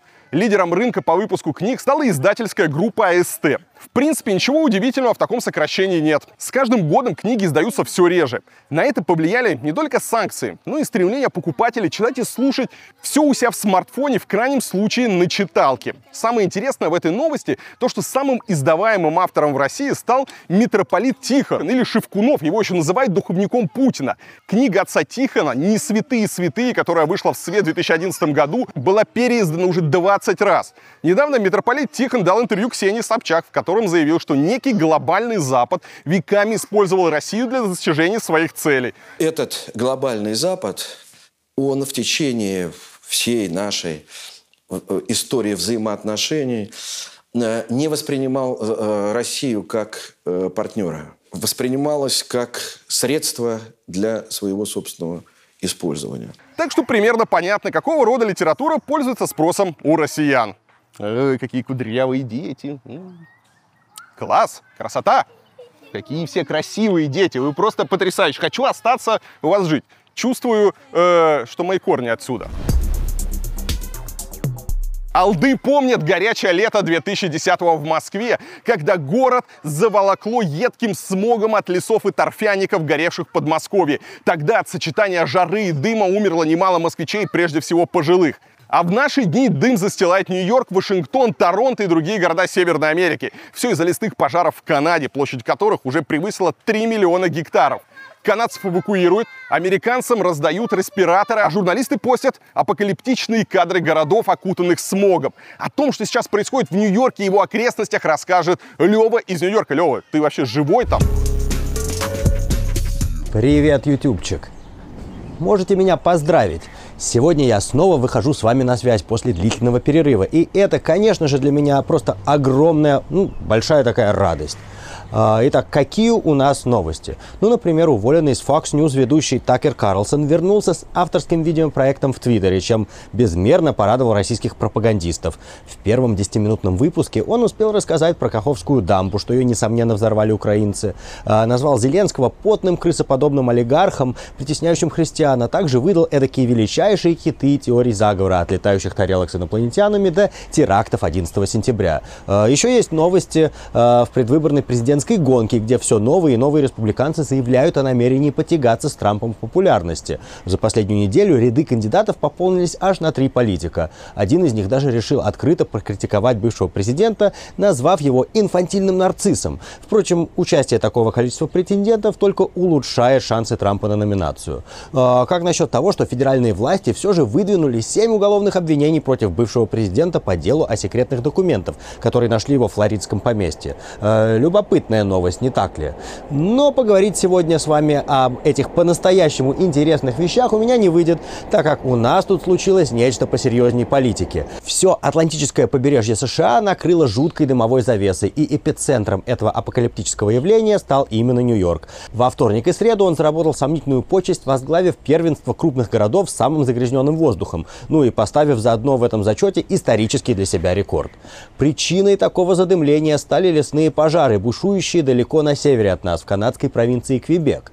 А в последние годы крупные лесные пожары стали случаться все чаще и чаще. Но в Америке это было более привычной проблемой для жителей западного побережья а, штатов Калифорния, Орегон и Вашингтон.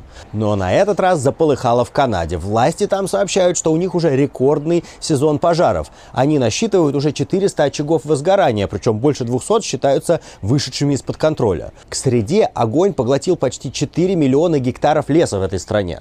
А весь дым от этих пожаров сдувается прямо на юг, через Торонто. Ну а потом на юго-восток, в сторону Нью-Йорка и Филадельфии. Первые признаки задымления над Нью-Йорком появились во вторник. Видимость резко снизилась, в воздухе запахло чем-то копченым, а солнечный диск приобрел эдакий красноватый оттенок.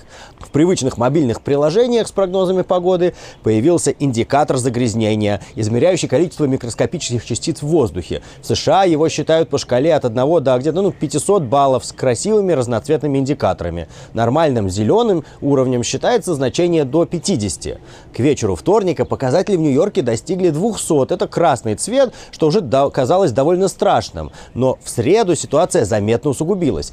Индекс загрязнения дошел до 400 баллов, а кое-где еще и выше. Эти фиолетовые и бордовые уровни власти обозначают крайне нездоровые, а то и вообще опасные. В газетах написали, что провести сутки в атмосфере загрязнением на уровне 300 баллов – это все равно, что выкурить где-то 6 сигарет. А что, неплохой способ курильщикам сэкономить. Причем, если посмотреть на карту, видно, что все это облако дыма по большей части миновало саму Канаду, зато как будто зацепилось на небоскребы нашего Нью-Йорка. Сам я в среду старался из дома не выходить, но в соцсетях и СМИ весь день появлялись картинки постапокалиптического вида. Город окутал ядовитый желтый туман, напоминающий кадры из фильма «Бегущий по лезвию». Это изменение прошло буквально за пару часов. С утра воздух был относительно чист, а уже к полудню э, наше небо превратилось в желто-оранжевый кисель с нулевой видимостью. Власти настоятельно рекомендовали людям не выходить из дома. Были отменены спортивные матчи, а те, кому все-таки нужно было на улицу, вдруг вспомнили о своих масках, которые сохранились со времен пандемии ковида. Только сейчас все было наоборот. Маски люди надевали на улице и снимали в относительной безопасности помещений. Ну, к четвергу ситуация в Нью-Йорке заметно улучшилась. Ветер прогнал основную тучу дыма дальше на юг, в сторону Филадельфии и Вашингтона, и уровень загрязнения в городе спустился до лишь оранжевых 150. И сейчас, когда это записываю, запах гари практически пропал из нашего воздуха, щебечут птички и все классно. Наверняка жители таких городов, как Дели, Шанхай и Ханой, которые живут с похожим загрязнением воздуха уже много лет, лишь с недоумением посмотрели на новости из США. Теперь, мол, вы будете знать, каково нам все это время было. Ну а экологи смогут в очередной раз сказать, видите, до чего довел планету этот фигляр Байден? Или, может быть, Трюдо? На этом у меня все. Соберу-ка я пока вещи и поеду в Канаду. Судя по картам, там сейчас очень даже неплохой чистый воздух. А вы, кстати, можете следить за моими перемещениями в соцсетях. Ссылки будут вот там, в описании. До встречи в следующих выпусках. Пока.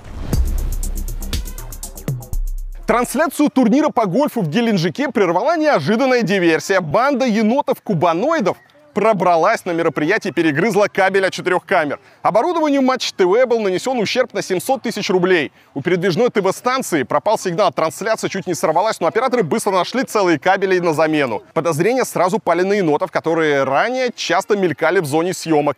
Канал инициировал собственное расследование, но пока все улики ведут к мохнатым хулиганам. Я думаю, еноты не хотели срывать трансляцию турнира по гольфу. Просто они присытились всякой пропагандистской дрянью типа шоу «Есть тема» или мстили за своего херсонского товарища, покраденного из зоопарка.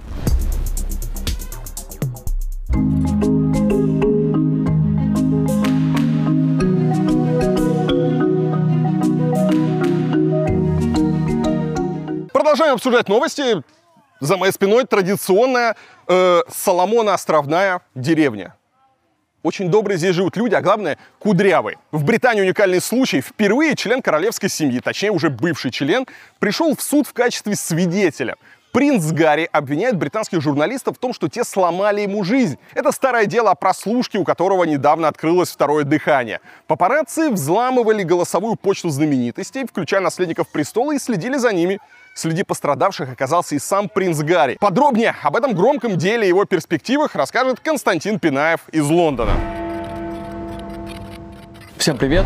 А, в Лондоне жизнь снова кипит, поэтому с последними новостями нашего королевства обычно, как обычно, Константин Пинаев. На этой неделе новости именно королевские э, про младшего сына короля, про принца Гарри или, как его теперь правильно называть, герцога Сассекского. Во вторник и в среду в общей сложности полтора дня он давал показания в суде в качестве свидетеля. В том самом здании, кстати, где чуть больше 10 лет назад стояли Березовский и Абрамович. Гарри стал первым членом королевской семьи, участником судебного процесса аж за 130 лет. И точно самым старшим из всех, кто когда-либо участвовал в судах. Он и еще сотни актеров, актрис и просто публичных людей судятся с газетами Mirror Group. А журналистов обвиняют в том, что они лезли в чужую жизнь, а главное добывали свои новости незаконными методами. Ну, то есть незаконно слушали голосовую почту на мобильных, ставили жучки, трекеры на машинах, ну и так далее. Осложняется все тем, что речь идет про 90-е и начало 2000-х. Принцу Гарри досталось, конечно, с самого детства. Ну, то есть его жизнь это бесконечное реалити-шоу, причем на весь мир. Любая подробность его детства, тинейджерства, взросления тут же было достоянием публики ярлыки. Как вы знаете, в реалити-шоу очень удобно навесить ярлыки. Загнать героя в определенные рамки. Представьте теперь, что вся ваша жизнь проходит под прицелом камер, и любой ваш шаг генерит миллионы газетам. Ну, то есть вам приходится взрослеть, оступаться, косячить прямо на глазах миллионов, иногда миллиардов людей. И в отличие от многих публичных людей, ваш публичный статус это был не ваш выбор, а еще и с самого детства, понимаете? А еще вашу маму как на охоте загнали и буквально убили журналисты. И вам в 12 лет пришлось идти за ее гробом через весь город по двое сотен тысяч людей, которые вот эти новости потребляли. А еще вы выросли в семье, которая с прессой и журналистами живет по правилу «никогда не жалуйся, ничего не объясняй». Поэтому прочитал что-то про себя в газете, молчи, не оправдывайся. Сделаешь, мол, только хуже.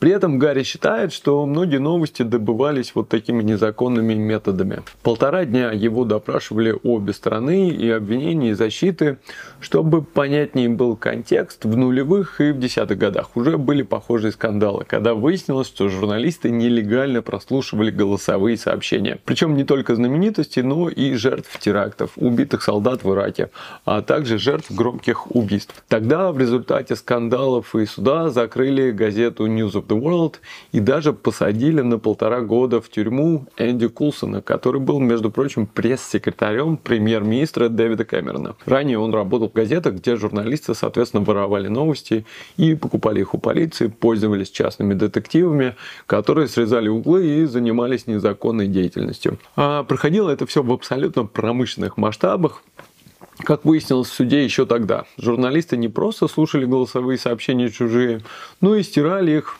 чтобы другим газетам не досталось, понимаете? Поэтому для Гарри суд с журналистами это такая личная вендетта. Особенно после того, как его перестали связывать по рукам и ногам члены королевской семьи. С Mirror Group и их бывшим редактором Пирс Морганом у Гарри вообще отдельные счеты.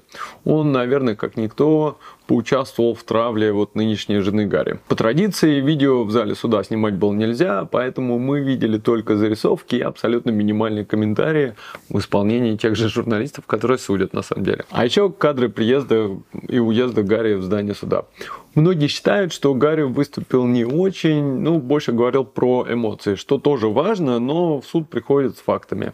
А многие факты рассыпались при перекрестном допросе и были скорее догадками, чем фактами. Суд будет продолжаться еще несколько недель, а решение судьи будет еще позже, но в любом случае Гарри уже во многом добился того, что его выслушали и он представил свою точку зрения. Так что в будущем еще поговорим про результаты. Кому, кстати, кажется, что человек, который ценит личную жизнь, не выпускает автобиографию, есть большая разница, на самом деле, между информацией, которую вы решили выпустить о себе, неважно какая она, да, и информацию, которую у вас украли. Ну и еще и навесили на вас ярлыки. Один из таких ярлыков, это, кстати, Гарри журналисты называли принцем вечеринок. И, кстати, про вечеринки короля вечеринок. На этот раз в пятницу неожиданно покинул пост члена парламента некий Борис Джонсон, потому что вышли результаты расследования, где все же выяснилось, что все же он врал в парламенте, никогда не догадаетесь. Поэтому Борис ушел, но уже по сложившейся традиции обещал вернуться. Так и живем.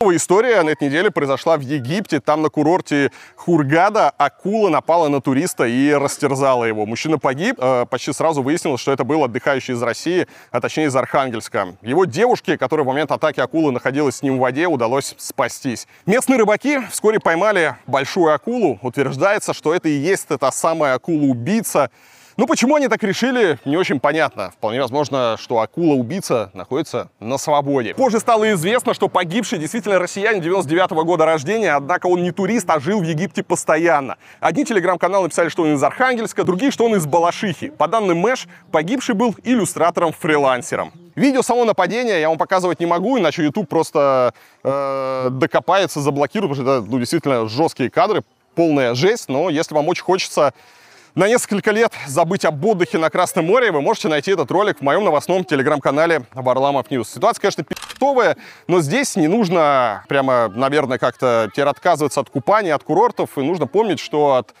от акул погибают единицы каждый год, и э, вероятность погибнуть в какой-нибудь э, пьяной драке или отравиться каким-нибудь бухлом, или просто погибнуть в ДТП всегда гораздо выше, чем погибнуть от акулы. Просто смерть от акулы, она всегда очень страшная, и люди боятся. Да, ужасный несчастный случай. Да, вы можете сюда идти. Вы удивитесь, друзья, но в Европе все еще существует страна, где полумиллионные митинги — это норма. Когда-то и в России протесты достигали таких масштабов, но со временем Болотный и тем более Манежки 91 прошло уже много лет. Оппозиционеров пересажали или выдавили из страны, рядовых несогласных с действиями режима тоже, а остальному народу пропаганда объяснила, что на митинги ходят только предатели Родины за печеньки от Газдепа. О, детишки пришли уже ко мне. А вот в Польше массовые акции протеста все еще возможны. О том, что вывело на улицы польских городов столько людей, расскажет наш корреспондент Марик. Привет, Илья, привет, зрители ЧП. С вами Марик с новостями из Польши. На прошлой неделе в выпуске ЧП вы видели, что меня не видели, а это было потому, потому что в воскресенье, именно в тот день, когда вы ждали нового выпуска ЧП, происходили очень важные события в Варшаве. В Варшаве происходило масштабное действие, которое собрало, наверное, примерно полмиллиона человек. И, кстати, информация о том, что это были обкуренные наркоманы, не поступала. Ну что ж, начнем разбираться, почему это все произошло и с чего все начиналось. Поехали. В октябре этого года пройдут парламентские выборы. Вот вам, пожалуйста, и причина всех всех этих событий. Анши Дуда принимает решение, что нужно создать комиссию, которая будет изучать российское влияние на а, власти Польши в период с 2007 до 2022 года. Интересно, кто же там был у власти? А там был Дональд Туск. Он, кстати, был премьер-министром в определенный период в этом, а, в этом диапазоне. Дональд Туск, окей, в середине апреля я созываю всех на марш протеста, который пройдет у нас а, презентационный марш, который мы проведем в Варшаве в 12 часов 4 июня. Почему 4 июня? 4 июня, потому что в 89 году в этот день состоялись, как считается, первые самые большие демократические выборы. Вот, таким образом, они решили, что это будет отличная дата, чтобы показать всю силу оппозиции, всю силу группы людей, которые могут создать противостояние правящей партии ПИС.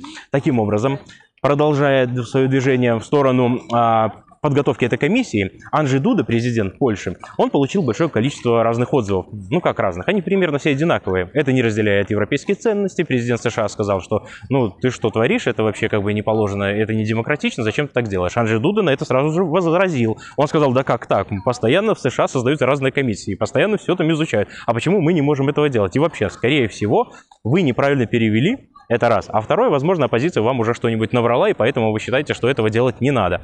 Но, тем не менее, я настаиваю, говорит Анджей Дуда, нужно принять мое предложение и создать эту комиссию. Потом прошло несколько дней, Анджей Дуда, вероятно, подумал, взвесил за и против и решил, нет, все-таки я внесу некоторые правки, изменения. И еще добавлю, добавлю следующее, что никакой уголовной ответственности по результатам расследования этой комиссии не предусмотрено. Предусмотрено просто заключение, мол, не бойтесь, никого наказывать не будем, все будут жить дальше. Ну так, немножко, немножко все будут знать, кто накосячил в какие годы, может быть, в каких-то газовых контрактах с Россией или чем-то подобным. Вот. И все, конечно, понимают, что это направлено непосредственно на оппозицию, которую сейчас вот прям возглавил а, Дональд Туск. И теперь эта война прям накаляется, потому что это уже вышло на какой-то такой открытый фон. Все уже это все понимают, все это видят. И это шествие 4 июня на площади в Варшаве. 500 тысяч человек, по разным подсчетам, еще нет а, прям очень точной информации там от властей. Вот, но тем не менее огромное количество людей вышли в поддержку, все собрались в условленное место. А, как рассказывают очевидцы из разных сторон, выходили достаточно большие группы людей, которые двигались к площади. И а, там, собственно, в 12.00 на сцену поднялся, собственно, Дональд Туск и произнес свою речь. Что же было в этой речи, спросите вы? Ну, на самом деле, честно говоря, для меня я услышал просто, что он критикует э, текущую власть. Он говорит о, дороговизне какой-то, о несправедливости, о попирании каких-то законов и свобод, о том, что, в принципе, демократия сейчас э, страдает ввиду нынешней власти и многое другое.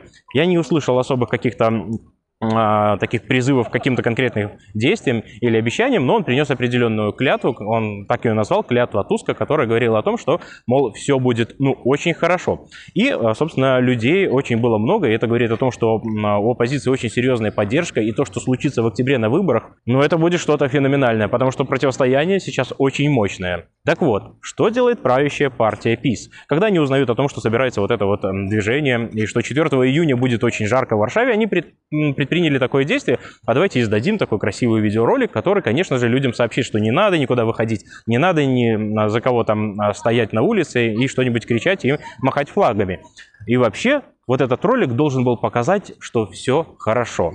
Но в этом ролике они ненароком использовали кадры военных лет, кадры из э, концлагеря Освенцим, и, конечно же, отгребли по полной. Выложили там не одну, скажем так, стенку из кирпичей, которых наложили, потому что и э, директор музея Освенцима, и куча европейских лидеров, и очень много э, людей из разных кругов высказали сразу свое негодование. Таким образом, партия ПИС, по сути, она сделала себе подножку, выстрелила в ногу и, получается, э, помогла, наоборот, этому действию. Потому что это было, ну, э, с точки зрения масс, не очень красивым жестом использовать эти кадры. Вот такая ситуация. Дальше, дальше пошли высказывания относительно самого шествия.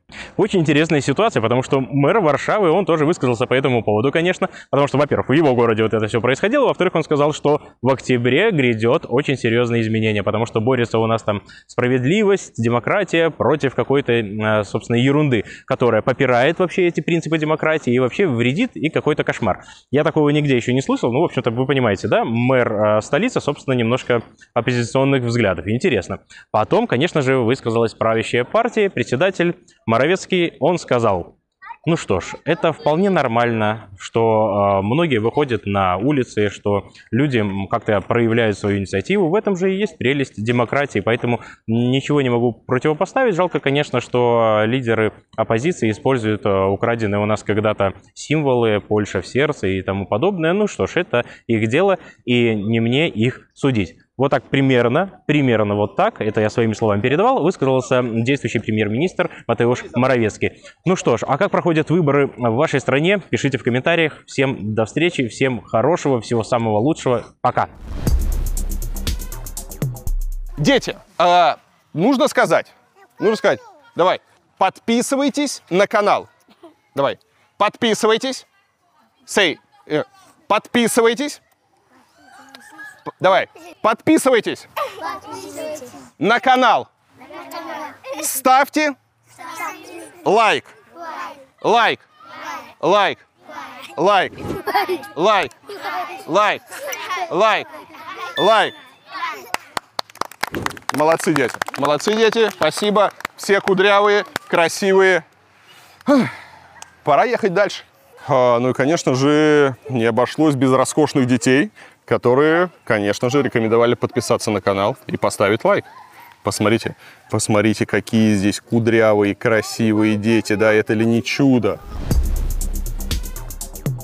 Совершенно пи***овый случай произошел на этой неделе в России. Сразу в нескольких регионах люди насмерть отравились суррогатным алкоголем. Причем оказалось, что их гибель напрямую связана с коррупцией в МВД. В общей сложности в больнице попало 66 человек, 31 умер. Скорее всего, число пострадавших и погибших еще вырастет. А виноват во всем оказался суррогат под маркой «Мистер Сидор», который разливали в Самарской области. После первых сообщений о смертельных отравлениях полиция начала изымать напиток из магазинов и складов. Уже конфисковано как минимум 70 тысяч литров. Власти запретили поставки суррогата по всей стране. А Минсельхоз Подмосковья даже начал рассылать жителям памятку, какой алкоголь опасно покупать. В напитке, которые изъяли в Ульяновской области, специалисты нашли метанол и этилбутират. В крови отравившихся также был метанол. Метиловый спирт при приеме внутрь приводит к головной боли, тошноте, нарушению зрения, вплоть до слепоты судорогам, поражению почек, коме, и в конечном итоге к смерти. Что же случилось? Специалисты объяснили, что состав мистера Сидора к настоящему сидру не имеет вообще никакого отношения. Сидр — это, проще говоря, яблочный сок, который забродил натуральным образом или с помощью добавления дрожжей. А в составе мистера Сидора сока не было и в помине. Кстати, несмотря на массовое отравление, в Москве состоится фестиваль сидра I Life Cider, сообщила организатор Алина Локтева. По ее словам, на фестивале россиянам расскажут, что такое настоящий сидр и каким производителям можно доверять. Но, сами понимаете, знаете, на фоне этой трагедии звучит как-то странно. Одна из отравившихся рассказала телеграм-каналу Шот, что литр мистера Сидора в Ульяновской области можно было купить дешевле 100 рублей. Покупала в разливном магазине в пивном. Нет, это литр где-то в районе 100 рублей. Выпила максимум 0,5. Почувствовала себя плохо. Депутат Госдумы Анатолий Вассерман, комментируя массовое отравление дешевым суррогатом, вспомнил цитату Пушкина. А балда приговаривал сукаризмы не гонялся бы ты, поп, за дешевизную. Бизнесмена из Самарской области, который разливал мистер Сидор и продавал его магазинам, уже задержали. Ему грозит до 10 лет тюрьмы. Ну и когда полиция начала проверять цепочки поставок, то быстро выяснилось, что мистер Сидор делали на основе спирта, который украли со склада МВД в Самарской области. Партия хранилась там с 2012 года, когда ее изъяли в ходе проверок. По подозрению в хищении задержали двоих жителей Самары и сержанта полиции, которые охраняли охранял склад и пустил туда воров. Из-за этого были уволены замначальника управления МВД по Самарской области и начальник регионального центра хозяйственного и сервисного обеспечения МВД. Ну, то есть вы уже поняли, что произошло. Более 30 человек погибло. Да, сейчас всех собак вешают на предпринимателя. Мол, э, злодей хотел всех убить, и понятно, что э, ну, предприниматель просто оказался крайним. Никого он не хотел убивать. Да, делал он говно какое-то непонятно, называл это сидором, но, опять же, э, никакой цели никого убить у него не было. Да, и вопросы здесь возникают именно к МВД. Как вообще э, получилось так, что со склада украли спирт, который потом, видимо, просто перепродали этому предпринимателю. То есть кто-то спил, кто-то спил со склада МВД. Да, в этом явно замешаны сотрудники полиции. И все это в конечном итоге привело такой вот страшной трагедии. Со стороны МВД посмотрим, будут ли посадки, но что-то мне подсказывает, что ограничится увольнениями, какими-нибудь выговорами, а виноват во всем окажется предприниматель, который, возможно, и не знал происхождения спирта Э, из которого он делал свое пойло.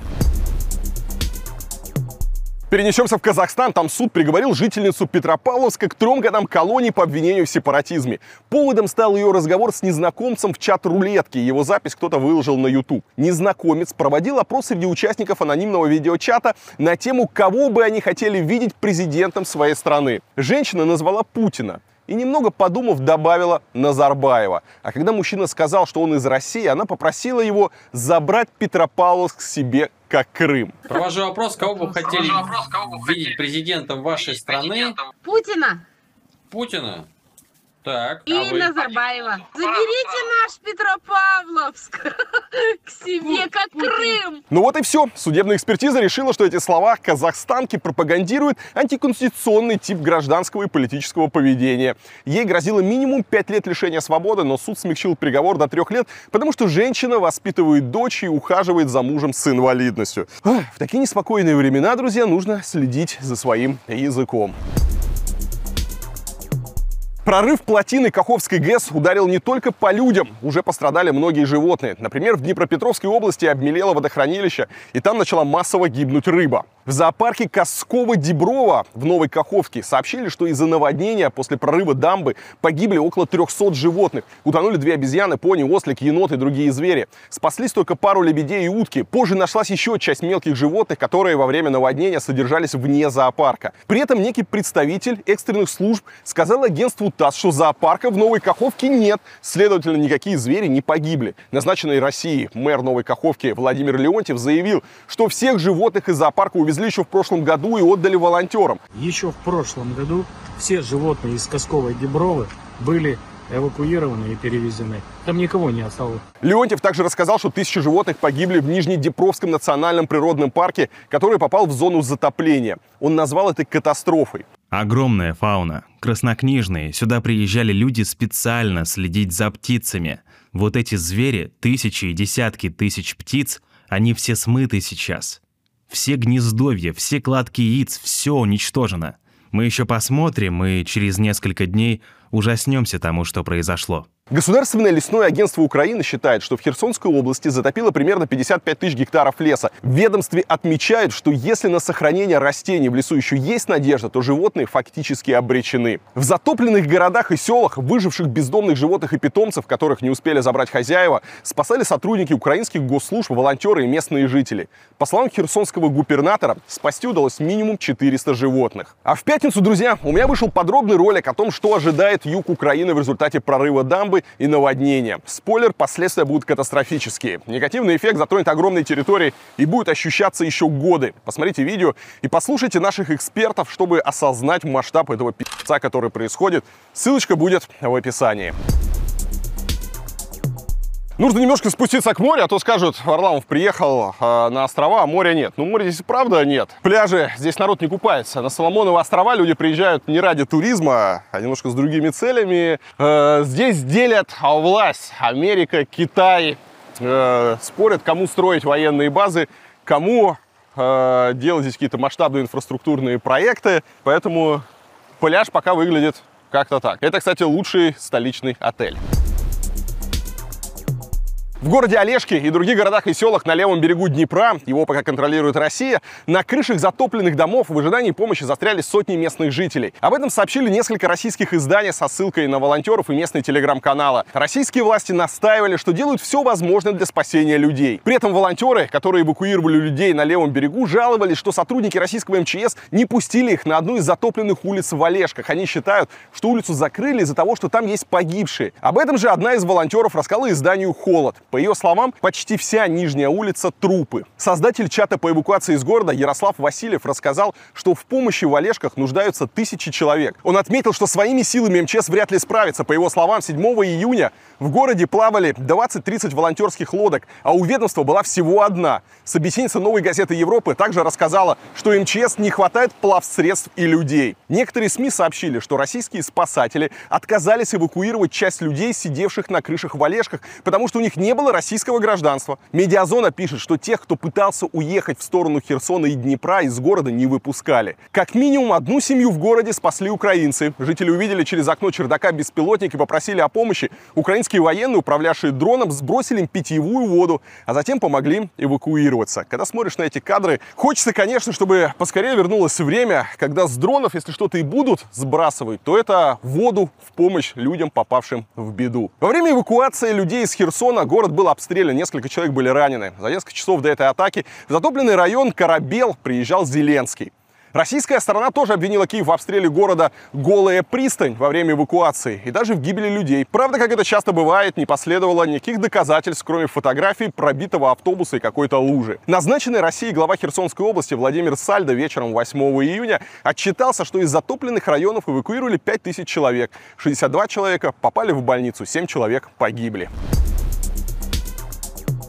Белорусская теннисистка, вторая ракетка мира, Арина Соболенко заявила, что не поддерживает войну и поэтому прямо сейчас не поддерживает и режим Лукашенко. Об этом она сообщила на пресс-конференции на турнире Ролан Гарос после победы над украинкой Светилиной, которая отказалась пожать ей руку. А свои фотографии с президентом Беларуси Соболенко объяснила тем, что тот просто ходил на ее матчи. Мы играли Кубок Федерации в Беларуси. Он ходил на матчи и фотографировался с нами после. Тогда в Беларуси, Украине и России ничего плохого не происходило. Я уже много раз говорила, что не поддерживаю боевые действия. Я не хочу, чтобы моя страна участвовала в конфликтах. Вы знаете мою позицию. Я не поддерживаю боевые действия. Так что прямо сейчас я не поддерживаю Лукашенко. Кстати, в 2020 году Соболенко выступила против жесткого разгона мирных акций протеста, но по поводу Лукашенко не сказала ничего конкретного. За это ее активно критиковали противники режима. Лукашенко действительно раньше общался с Соболенко и фотографировался с ней. Он до сих пор регулярно шьет теннисистки поздравительные телеграммы по поводу ее побед на турнирах. Но Соболенко хоть и сохранила гражданство Беларуси, теперь живет и тренируется в Майами. Поэтому можно слегка покритиковать своего вип-фаната. Тем более это безопасно. Ну что, лучше поздно, чем никогда. Вообще в спорте, а конкретно в футболе, на этой неделе наблюдается настоящий легенда-пад. Златан Ибрагимович объявил о завершении карьеры. Его последний клуб «Милан» очень трогательно проводил шведа. А Серхио Ромас пошутил в духе самого Ибрагимовича, что это не Златан ушел из футбола, а футбол ушел из Златана. Ибрагимович закончил с футболом 41 год. За свою карьеру он поиграл в лучших клубах Европы, включая Ювентус, Интер, Барселону и ПСЖ и один раз успел сгонять в Америку, где тоже моментально завоевал обожание болельщиков. На счету шведа 34 трофея. Вот только Лига чемпионов ему так и не покорилась. Другой знаменитый ветеран, который закончил практически одновременно со Златаном, Хаакин из Бетиса. Он тоже повесил бутсы на гвоздь в 41 год и удостоился овации от родных трибун. Легенда Барса, до последнего времени игрок ПСЖ, Лионель Месси объявил, что покидает Европу и переходит в Интер Майами. Один из владельцев этого клуба, другая звезда футбола, Дэвид Бекхэм. Ну а главный бомбардир Реала последних лет и прошлогодний обладатель золотого мяча Карим Бензема вслед за Криштиану Роналдо отправился доигрывать в Саудовскую Аравию. Теперь он представляет клуб Аль-Итихад из Джиды. Это были новости футбола, ребята, на моем канале. Кстати, так, пока я не свалился в море, напишите комментик, что думаете насчет новостей футбола. Интересно ли вам обозревание футбола? Можно делать больше футбольных новостей. Можно делать ЧП футбол, например, по субботам. Комментики там. Я переместился в сгоревший китайский квартал. Да, китайцев здесь не очень любят, и в прошлом году ребята завандалили и сожгли китайский квартал. А мы продолжаем про новости футбола. Итак, для тех, кто э, любит футбол, предыдущие новости были печальные, а вот из глубин российских лиг поступают новости комичные. Итак, вратарь московского клуба «Родина» — это Дэвид Сангаре. Он малиец с гражданством России. Его первым клубом был «Ротор» из Волгограда. И в недавнем интервью он сравнил этот город со столицей Мали Бамака. У людей есть стереотип. Если Африка, значит все живут в бунгало. В реальности там обычные города. Можно даже провести параллель с Волгоградом. Приятный центр, где плюс-минус все есть, и убитые окраины. Так что Волгоград — просто русский Бамако. Когда я ездил по российским городам и старался показывать их недостатки, ну, чтобы их сделали лучше, то местные жители, они воспринимали это в штыки, мол, ну, как обычно, да, вот эти вот выскакивают говнохранители, говорят, мол, ты, Варламов, всюду ищешь и видишь одно говно, тебя вообще нельзя никуда пускать, нельзя тебе доверять, а мы свой город любим, и нас, главное, все устраивает. Ну и вот вам, как мнение уроженца Мали, который успел пожить в Волгограде. Особой разницы он не видит. Кстати, у меня были ролики как из Волгограда, так и из Бамака. Если не видели, попробуйте посмотреть, сравните, обязательно напишите в комментариях, как вам. Ну, здесь уж я выступлю в защиту Волгограда и могу сказать, что конечно, Волгоград гораздо лучше э, столицы Мали, и сравнение у этого чувака абсолютно некорректное. Волгоград круче, ребята, но есть над чем работать.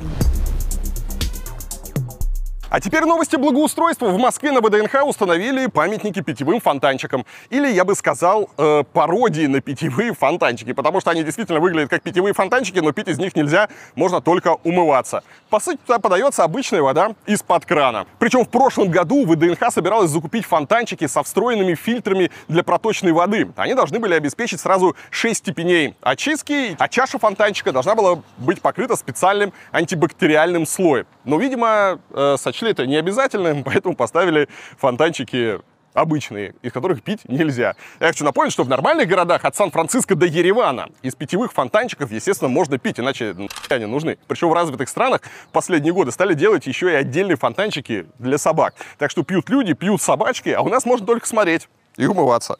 А, Ну, это, опять же, вопросу к качеству воды. Потому что, например, в Америке везде воду из-под крана можно пить. Все питьевые фонтанчики, подключенные к водопроводу, нормальная питьевая вода. В Москве, видимо, воду из-под крана пить нельзя. На этой неделе Путин принял в Кремле губернатора Магаданской области Сергея Носова, который рассказал президенту, что многие россияне уже одной ногой на Колыме. И поэтому одной ногой у нас вообще-то люди уже выбрали Колыму. Это место работы. Да, и нет, это не то, о чем вы подумали. Хотя, действительно, сейчас такое время, что многие действительно одной ногой на Колыме. В общем, речь о привлечении на Колыму новой рабочей силы. Губернатор утверждает, что теперь это легко, потому что авиабилеты подешевели. Э, ну, во-первых, если они и подешевели, то ненадолго, потому что самолетов у нас больше э, не станет в ближайшие годы. Во-вторых, 30 тысяч туда-обратно из Москвы до Магадана, это хоть и не очень дорого, но и не особо дешево. Это половина зарплаты среднего россиянина. К тому же тут Губер говорит, что решение о переезде на Колыму должна принимать женщина. И то, что мы сегодня делаем, или программу, которую мы реализуем по вашему поручению в рамках нас проектов, инвестиционных программ в социальную сферу, а, мы создаем условия, чтобы главное решение принимают все-таки женщины, жены. Если они примут решение переехать и сочтут возможным, значит, к месту работы мужа, мы и здесь на- найдем работу для женщин. Э, ну да, я бы посмотрел на женщину, которая добровольно отправится в заточение в Магадан. Это должна быть настоящая жена декабриста. А таких единицы. Так что Магадан, я думаю, надолго останется городом вахтовиков, которые приезжают туда добывать золото и зарабатывать деньги, а потом уезжают до следующей смены или навсегда. Э, про Магадан и про Колыму у меня выходили фильмы, отдельные ролики. Если не знаете, что это за место, обязательно посмотрите. Магадан, кстати, крутой, но понятно, что делать там нечего. Город вымирает, и люди оттуда при любой возможности уезжают. В результате подрыва дамбы Каховской ГЭС под водой могут оказаться сразу пять памятников Украины национального значения, выяснило агентство. В их числе один памятник архитектуры четыре памятника археологии. Прежде всего, вода угрожает Корсунскому монастырю, который был основан еще в 18 веке. Правда, судя по фотографии, он и без войны и наводнения находился не в лучшем состоянии. Кроме того, в зону затопления попало село Тегинка, э, где сохранились остатки нескольких крепостей. Еще три памятника археологии, бургундское поселение римского времени, э, львовское поселение и понятовское городище раннего железного века. Ну и давайте не забывать, что в Новой Каховке затопило исторический центр и дворец культуры, который считался памятником Херсонской области. Кроме того, был разрушен архитектурный комплекс самой Каховской ГЭС, который был построен в середине 50-х годов.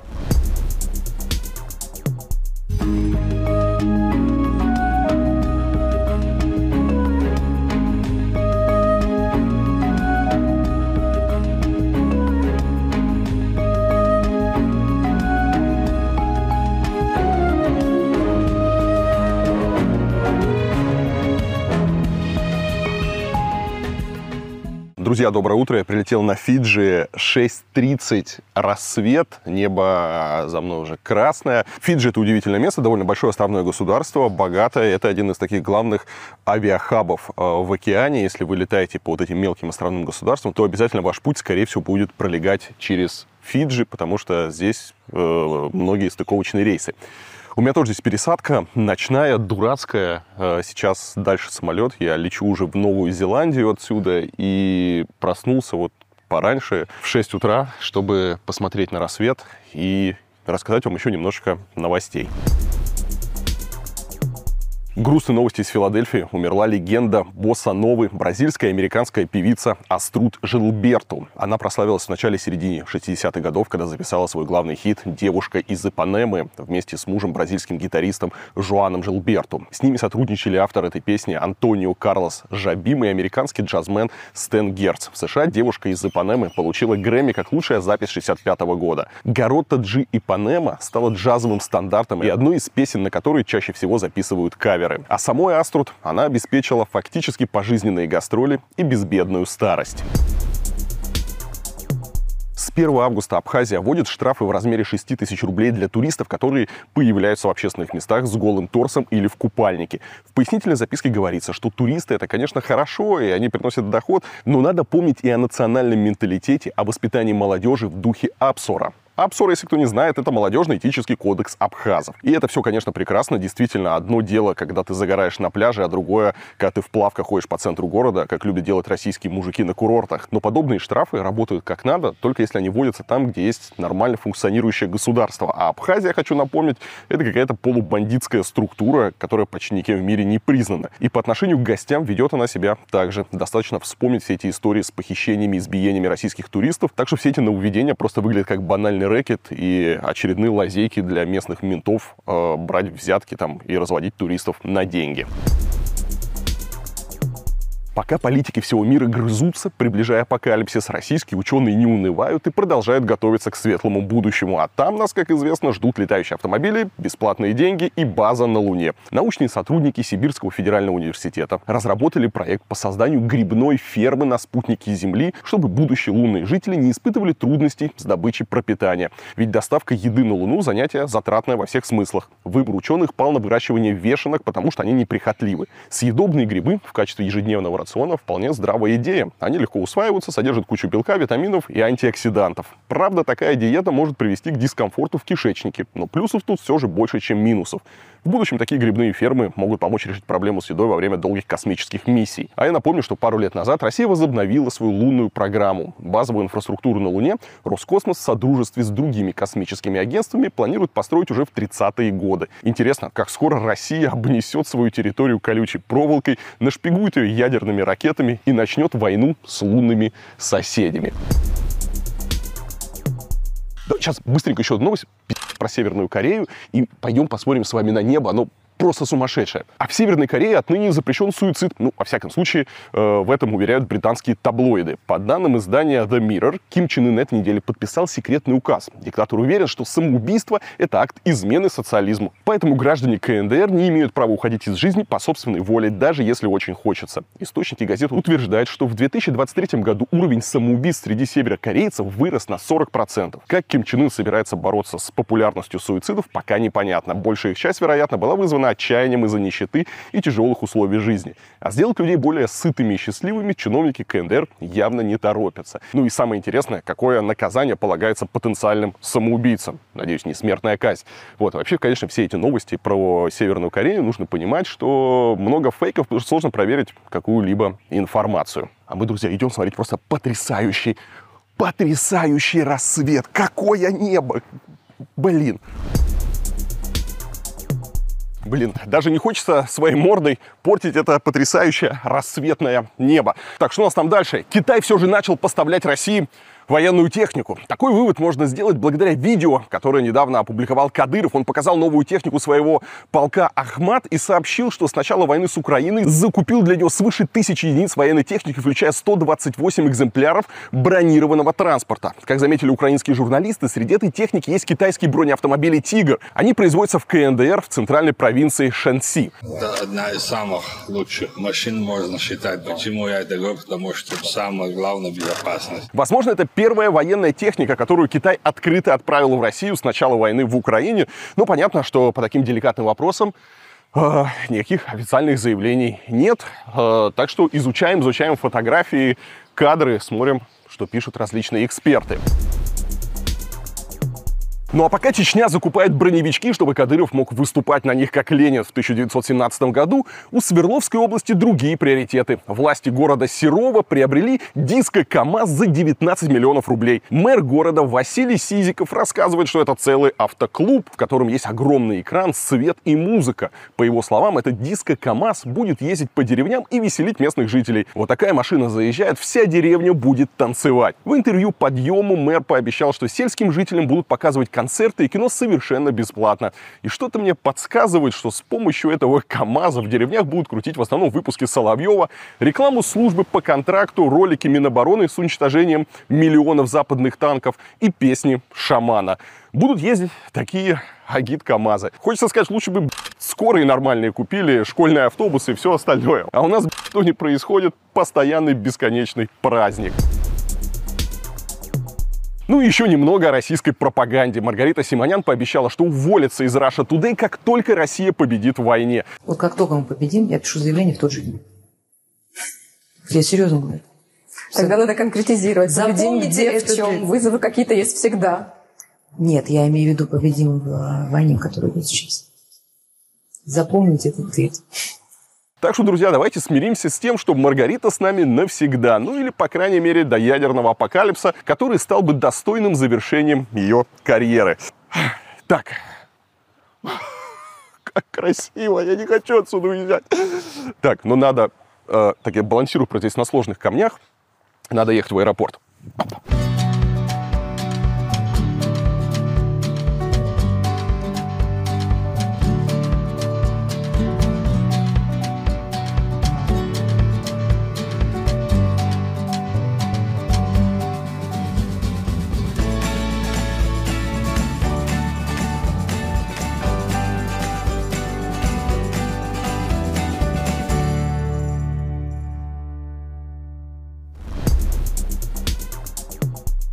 Фух, еще один перелет. Я добрался до Окленда, это Новая Зеландия. И у нас здесь настоящая зима. Люди ходят в пуховичках, в куртках.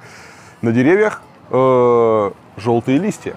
В общем, э, зима по-новозеландски выглядит как-то так. Хотя с виду практически лето. В Новой Зеландии прекрасно. Единственное, что омрачило мой сюда приезд, это небольшие приключения на границе. Я вызвал подозрение. Я у пограничницы, она поставила мне на моей таможенной карточке цифру 4, и потом я узнал, что такое цифра 4. Цифра 4 в Новой Зеландии э, это плохая цифра. Поэтому я час на различных досмотрах потерял, но об этом я расскажу в отдельном выпуске э, про Новую Зеландию. А сейчас мы продолжим обсуждать новости.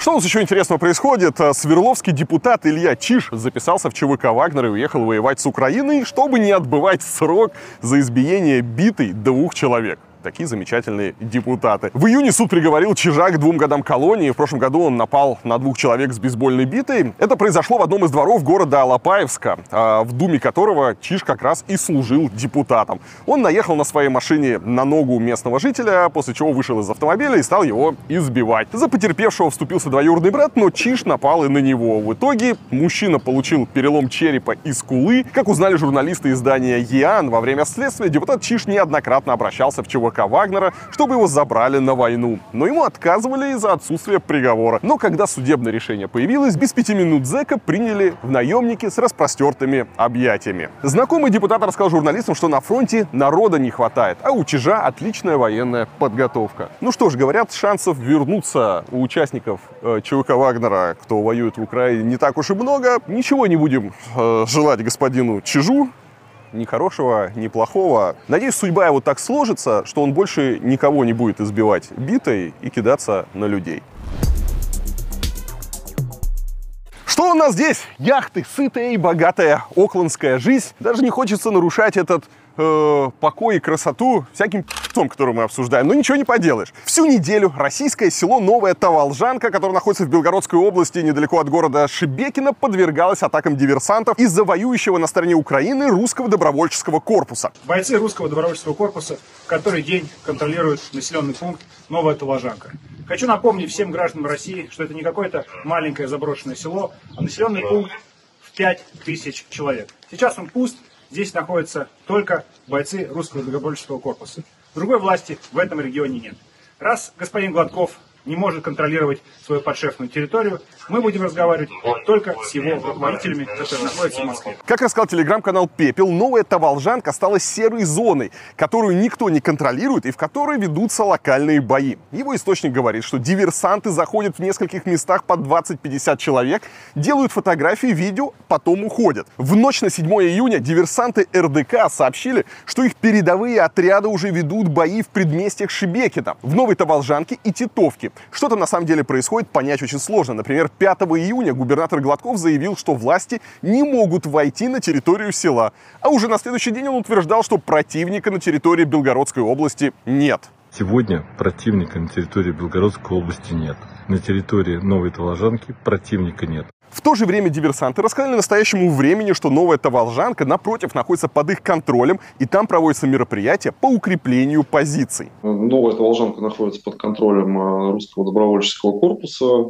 Она сейчас удерживается. Там сейчас проводятся мероприятия по укреплению каких-то наших позиций. Ну и, видимо, в какой-то момент у губернатора Гладкова сдали нервы, и он нарушил один из главных принципов Путина – не вести переговоров с террористами. Ну, а с точки зрения Кремля, любой украинский военный в России – это террорист. 4 июня РДК предложил Гладкову встретиться на территории храма в Новой Таволжанке и передать ему двух пленных русских солдат. Сегодня большой православный праздник – Троица.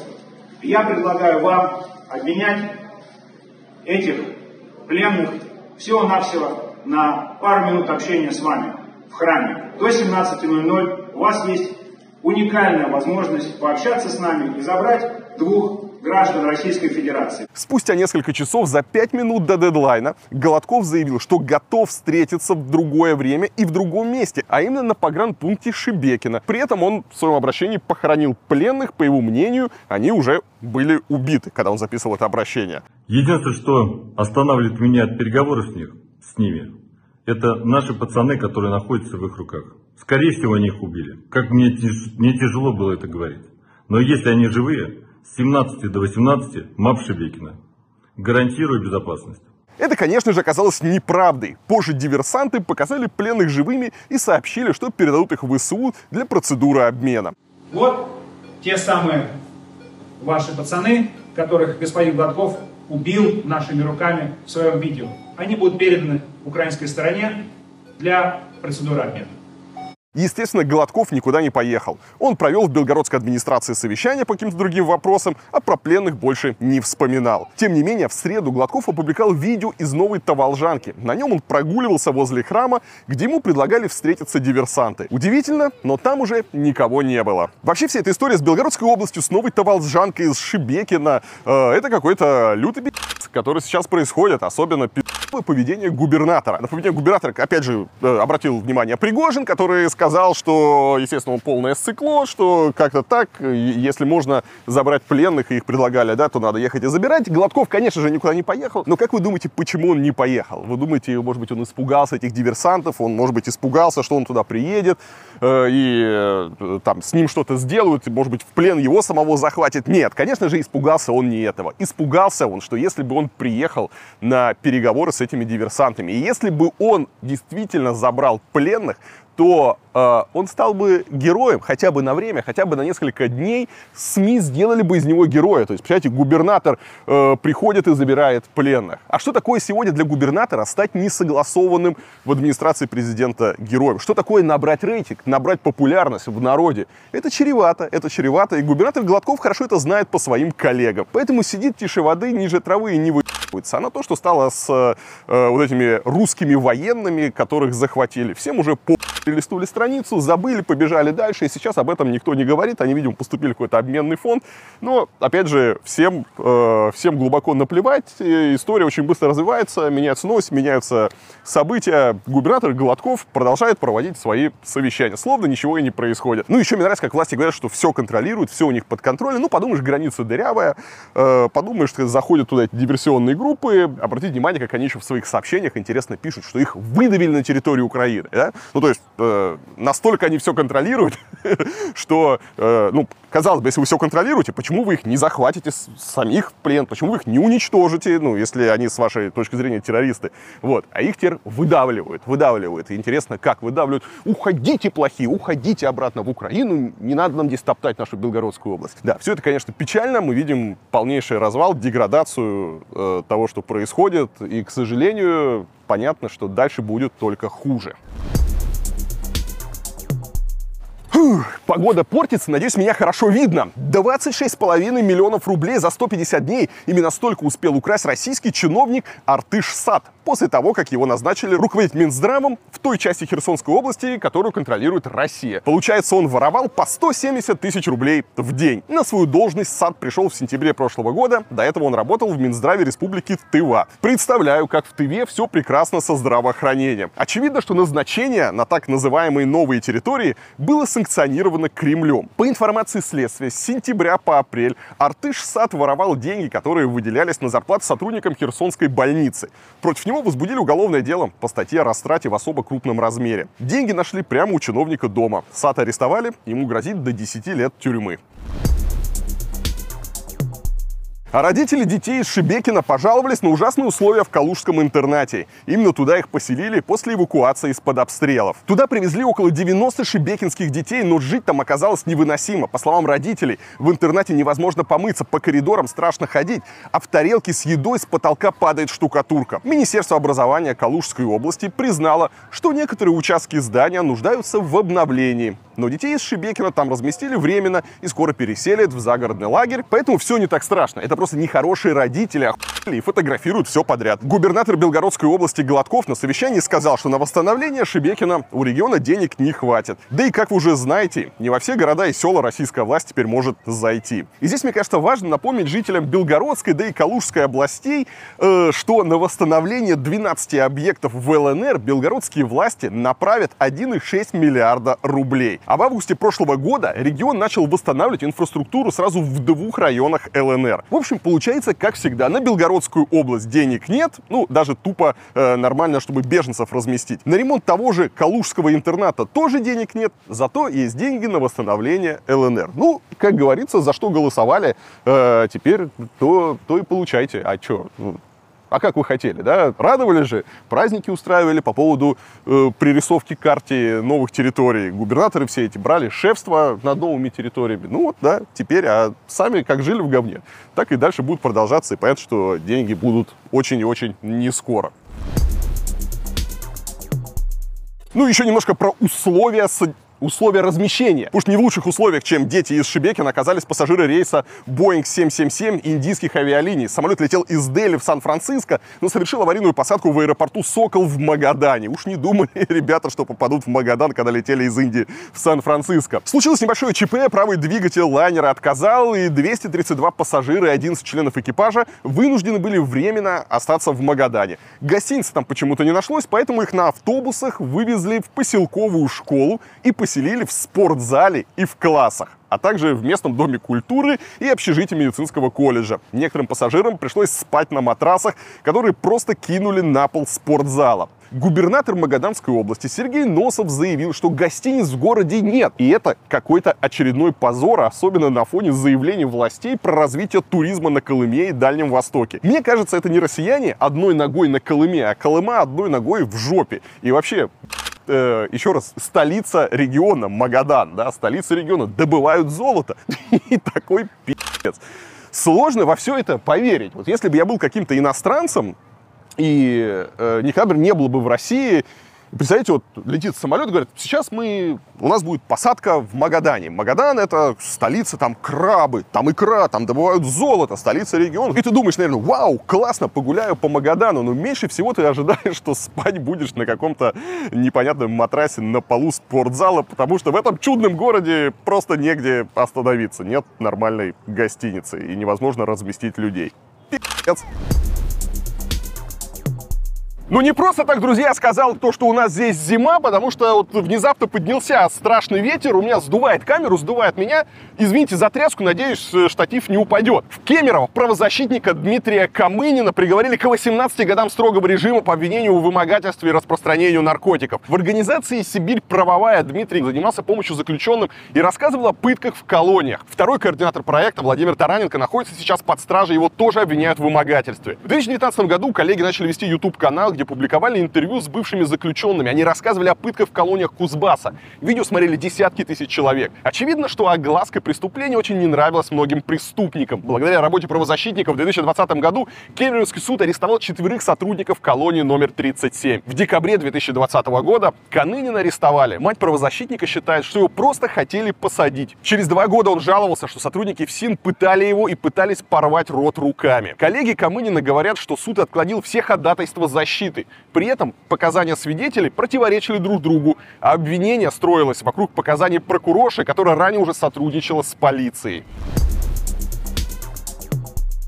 На очередной в России в пятницу беспилотник со взрывчаткой долетел и до Воронежа. Он врезался в многоквартирный дом на улице Белинского. В одной из квартир от осколков стекла пострадало три человека. От госпитализации они отказались. По данным базы, российские спецслужбы рассматривают несколько вариантов цели беспилотника. Это аэродром Балтимор, авиационное предприятие и Воронежское управление ФСБ, которое находится всего в 300 метрах от места взрыва. Но на жилой дом беспилотник упал после того, как его начали глушить средствами радиоэлектронной борьбы. На кадрах видно, как он летит довольно высоко, потом что-то происходит, и он теряет высоту и, собственно, врезается в дом. Ну и главная тема недели. Похоже, Украина все-таки начала обещанное контрнаступление. В ночь на понедельник об этом заявила Министерство обороны России, а позже западные СМИ и аналитики Института изучения войны. Сама украинская сторона таких заявлений не делала. Пока что Киев называет происходящее боями местного значения. Тем не менее, очевидно, что Украина ведет наступительные операции на широкой линии фронта. Скорее всего, это и правда часть стратегического плана Киева по возвращению территорий. Министр обороны Украины Алексей Резников опубликовал в соцсетях сообщение, в котором процитировал процитировал Депешмот. Слова не нужны, они могут только навредить. Похожим образом украинское командование вело себя во время осенних наступательных операций. Тогда Киев почти не комментировал действия армии, ссылаясь на секретность. Однако Зеленский уже опубликовал совместное фото с командующим сухопутными войсками Александром Сыркиным и командующим группировкой войск Таврия Александром Тарнавским. Важная встреча. Так подписал фотографию президент Украины. По данным газеты «Нью-Йорк Таймс», основной удар ВСУ направлен на позиции российских войск в Запорожской области. Эксперты Института изучения войны отметили атаки на границах как Запорожья, так и Донецкой области. Российская сторона сообщает, что в ночь на четверг ВСУ попытались прорвать оборону российских сил и выйти к Азовскому морю. В наступлении участвовали до полутора тысяч солдат ВСУ и 150 единиц бронетехники. Ну, как утверждает Минобороны, да, они были остановлены и отошли с большими потерями. А ночной ночном бое Путин докладывал начальник генштаба Герасимов. Z-каналы рассказывали об ударе в ВСУ на юге Запорожья. По их данным, украинские войска задействовали максимальное количество техники и живой силы, и такого количества в этом направлении еще никогда не использовалось. На западе Донецкой области ВСУ попытались взять село Новодонецкое, но в ходе боев потеряли технику. Также украинские силы наступали в Новодаровке. В сети появились кадры, как бронемашины подрывались на минах. ВСУ также пытаются атаковать территории в районе Бахмута и Клещеевки. Сообщается, что ВСУ несут потери в личном составе и технике, однако им удалось разгромить часть российских сил в районе Бахмута. К концу недели основные бои развернулись в районе Орехова, Великой Новоселки и на флангах Бахмута. Военные эксперты полагают, что контрнаступление не станет одной масштабной операцией, а будет, скорее всего, представлять собой несколько атак разной интенсивности на разных участках фронта. На первом этапе кампании Институт изучения войны как раз ожидает потерь Украины. Военный аналитик Кирилл Михайлов в интервью агентству сказал, что о дальнейших планах ВСУ говорить сложно, учитывая, что большая часть сил еще явно не задействована. Его коллега Руслан Левиев считает, что об эффективности операции можно будет судить не раньше, чем через месяц. Происходящее на фронте может быть пока только подготовкой к контрнаступлению, которое, похоже, тоже будет разворачиваться несколько месяцев.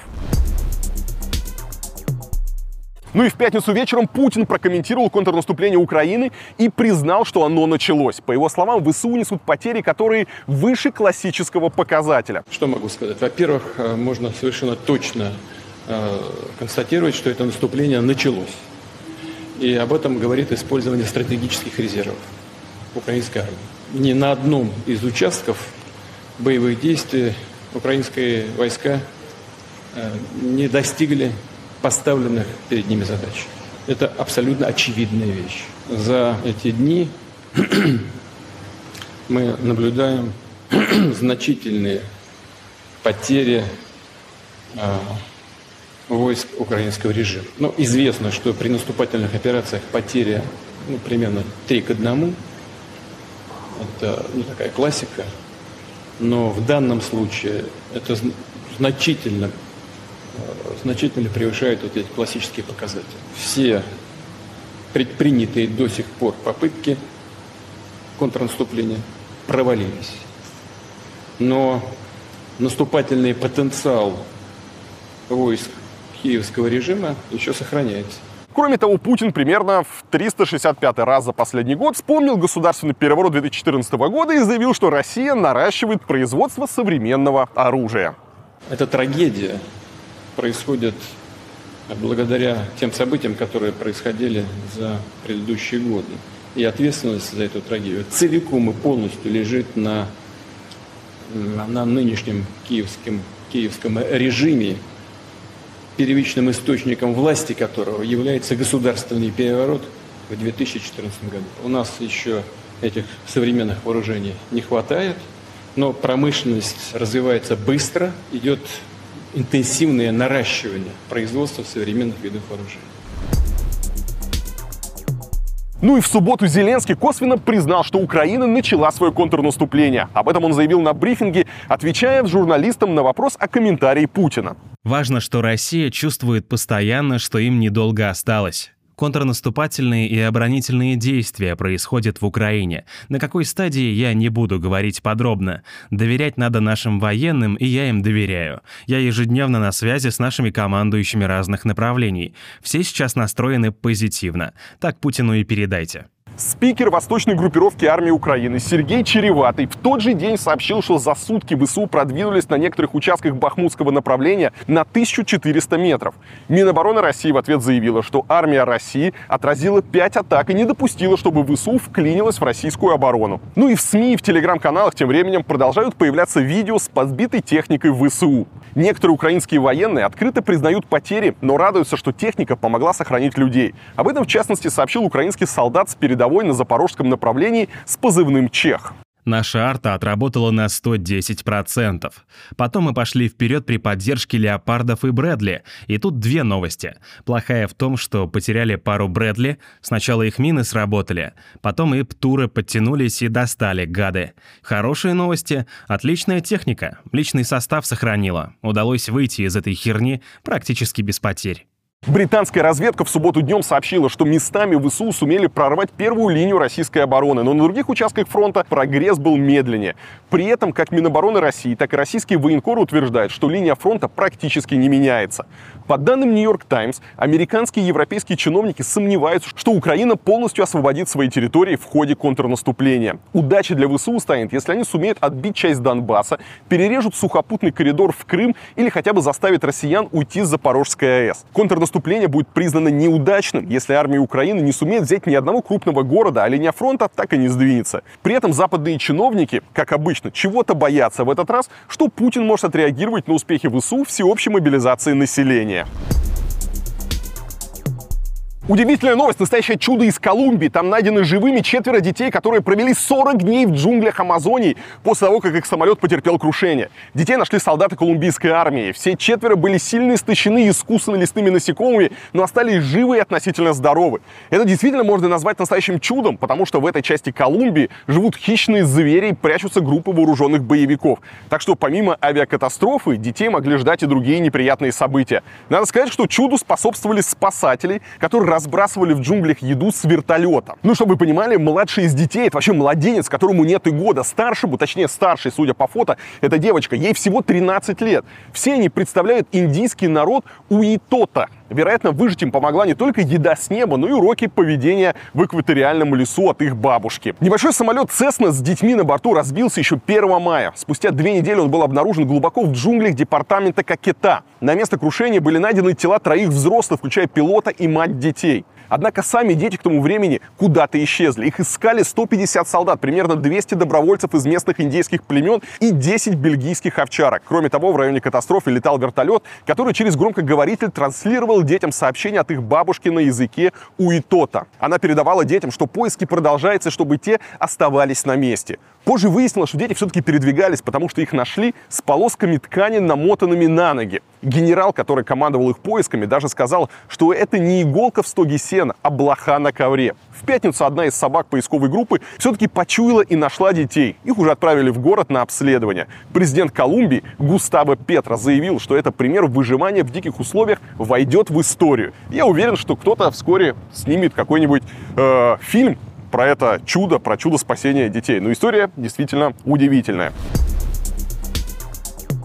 Но московский фестиваль Сидра I Love Cider 2023 в итоге все же перенесли из-за массовой гибели россиян, отравившихся напитком Мистер Сидр. Организаторы пожаловались на информационный фон, искажающий правду о традиционном сидре, но собираются провести алкопраздник через месяц, а для этого выбить у Собянина одну из московских площадок. Ну что, друзья, на этом все. Ветер усиливается. На горизонте уже какие-то грозовые тучи. Э, пора идти искать укрытие, потому что у меня уже все сдувает. Все сдувает, становится холодно. Это я вам жалуюсь. Люблю вас всех. Спасибо, что смотрели. Не забудьте поставить лайк этому видео, подписаться на канал. Обязательно в следующее воскресенье из очень необычных мест э, будет опять ЧП, так что не пропустите. В течение недели по всем актуальным событиям тоже будут выпуски. Проверьте, подписаны ли вы на мой канал. Если нет, тоже исправляйтесь. Все, пока-пока.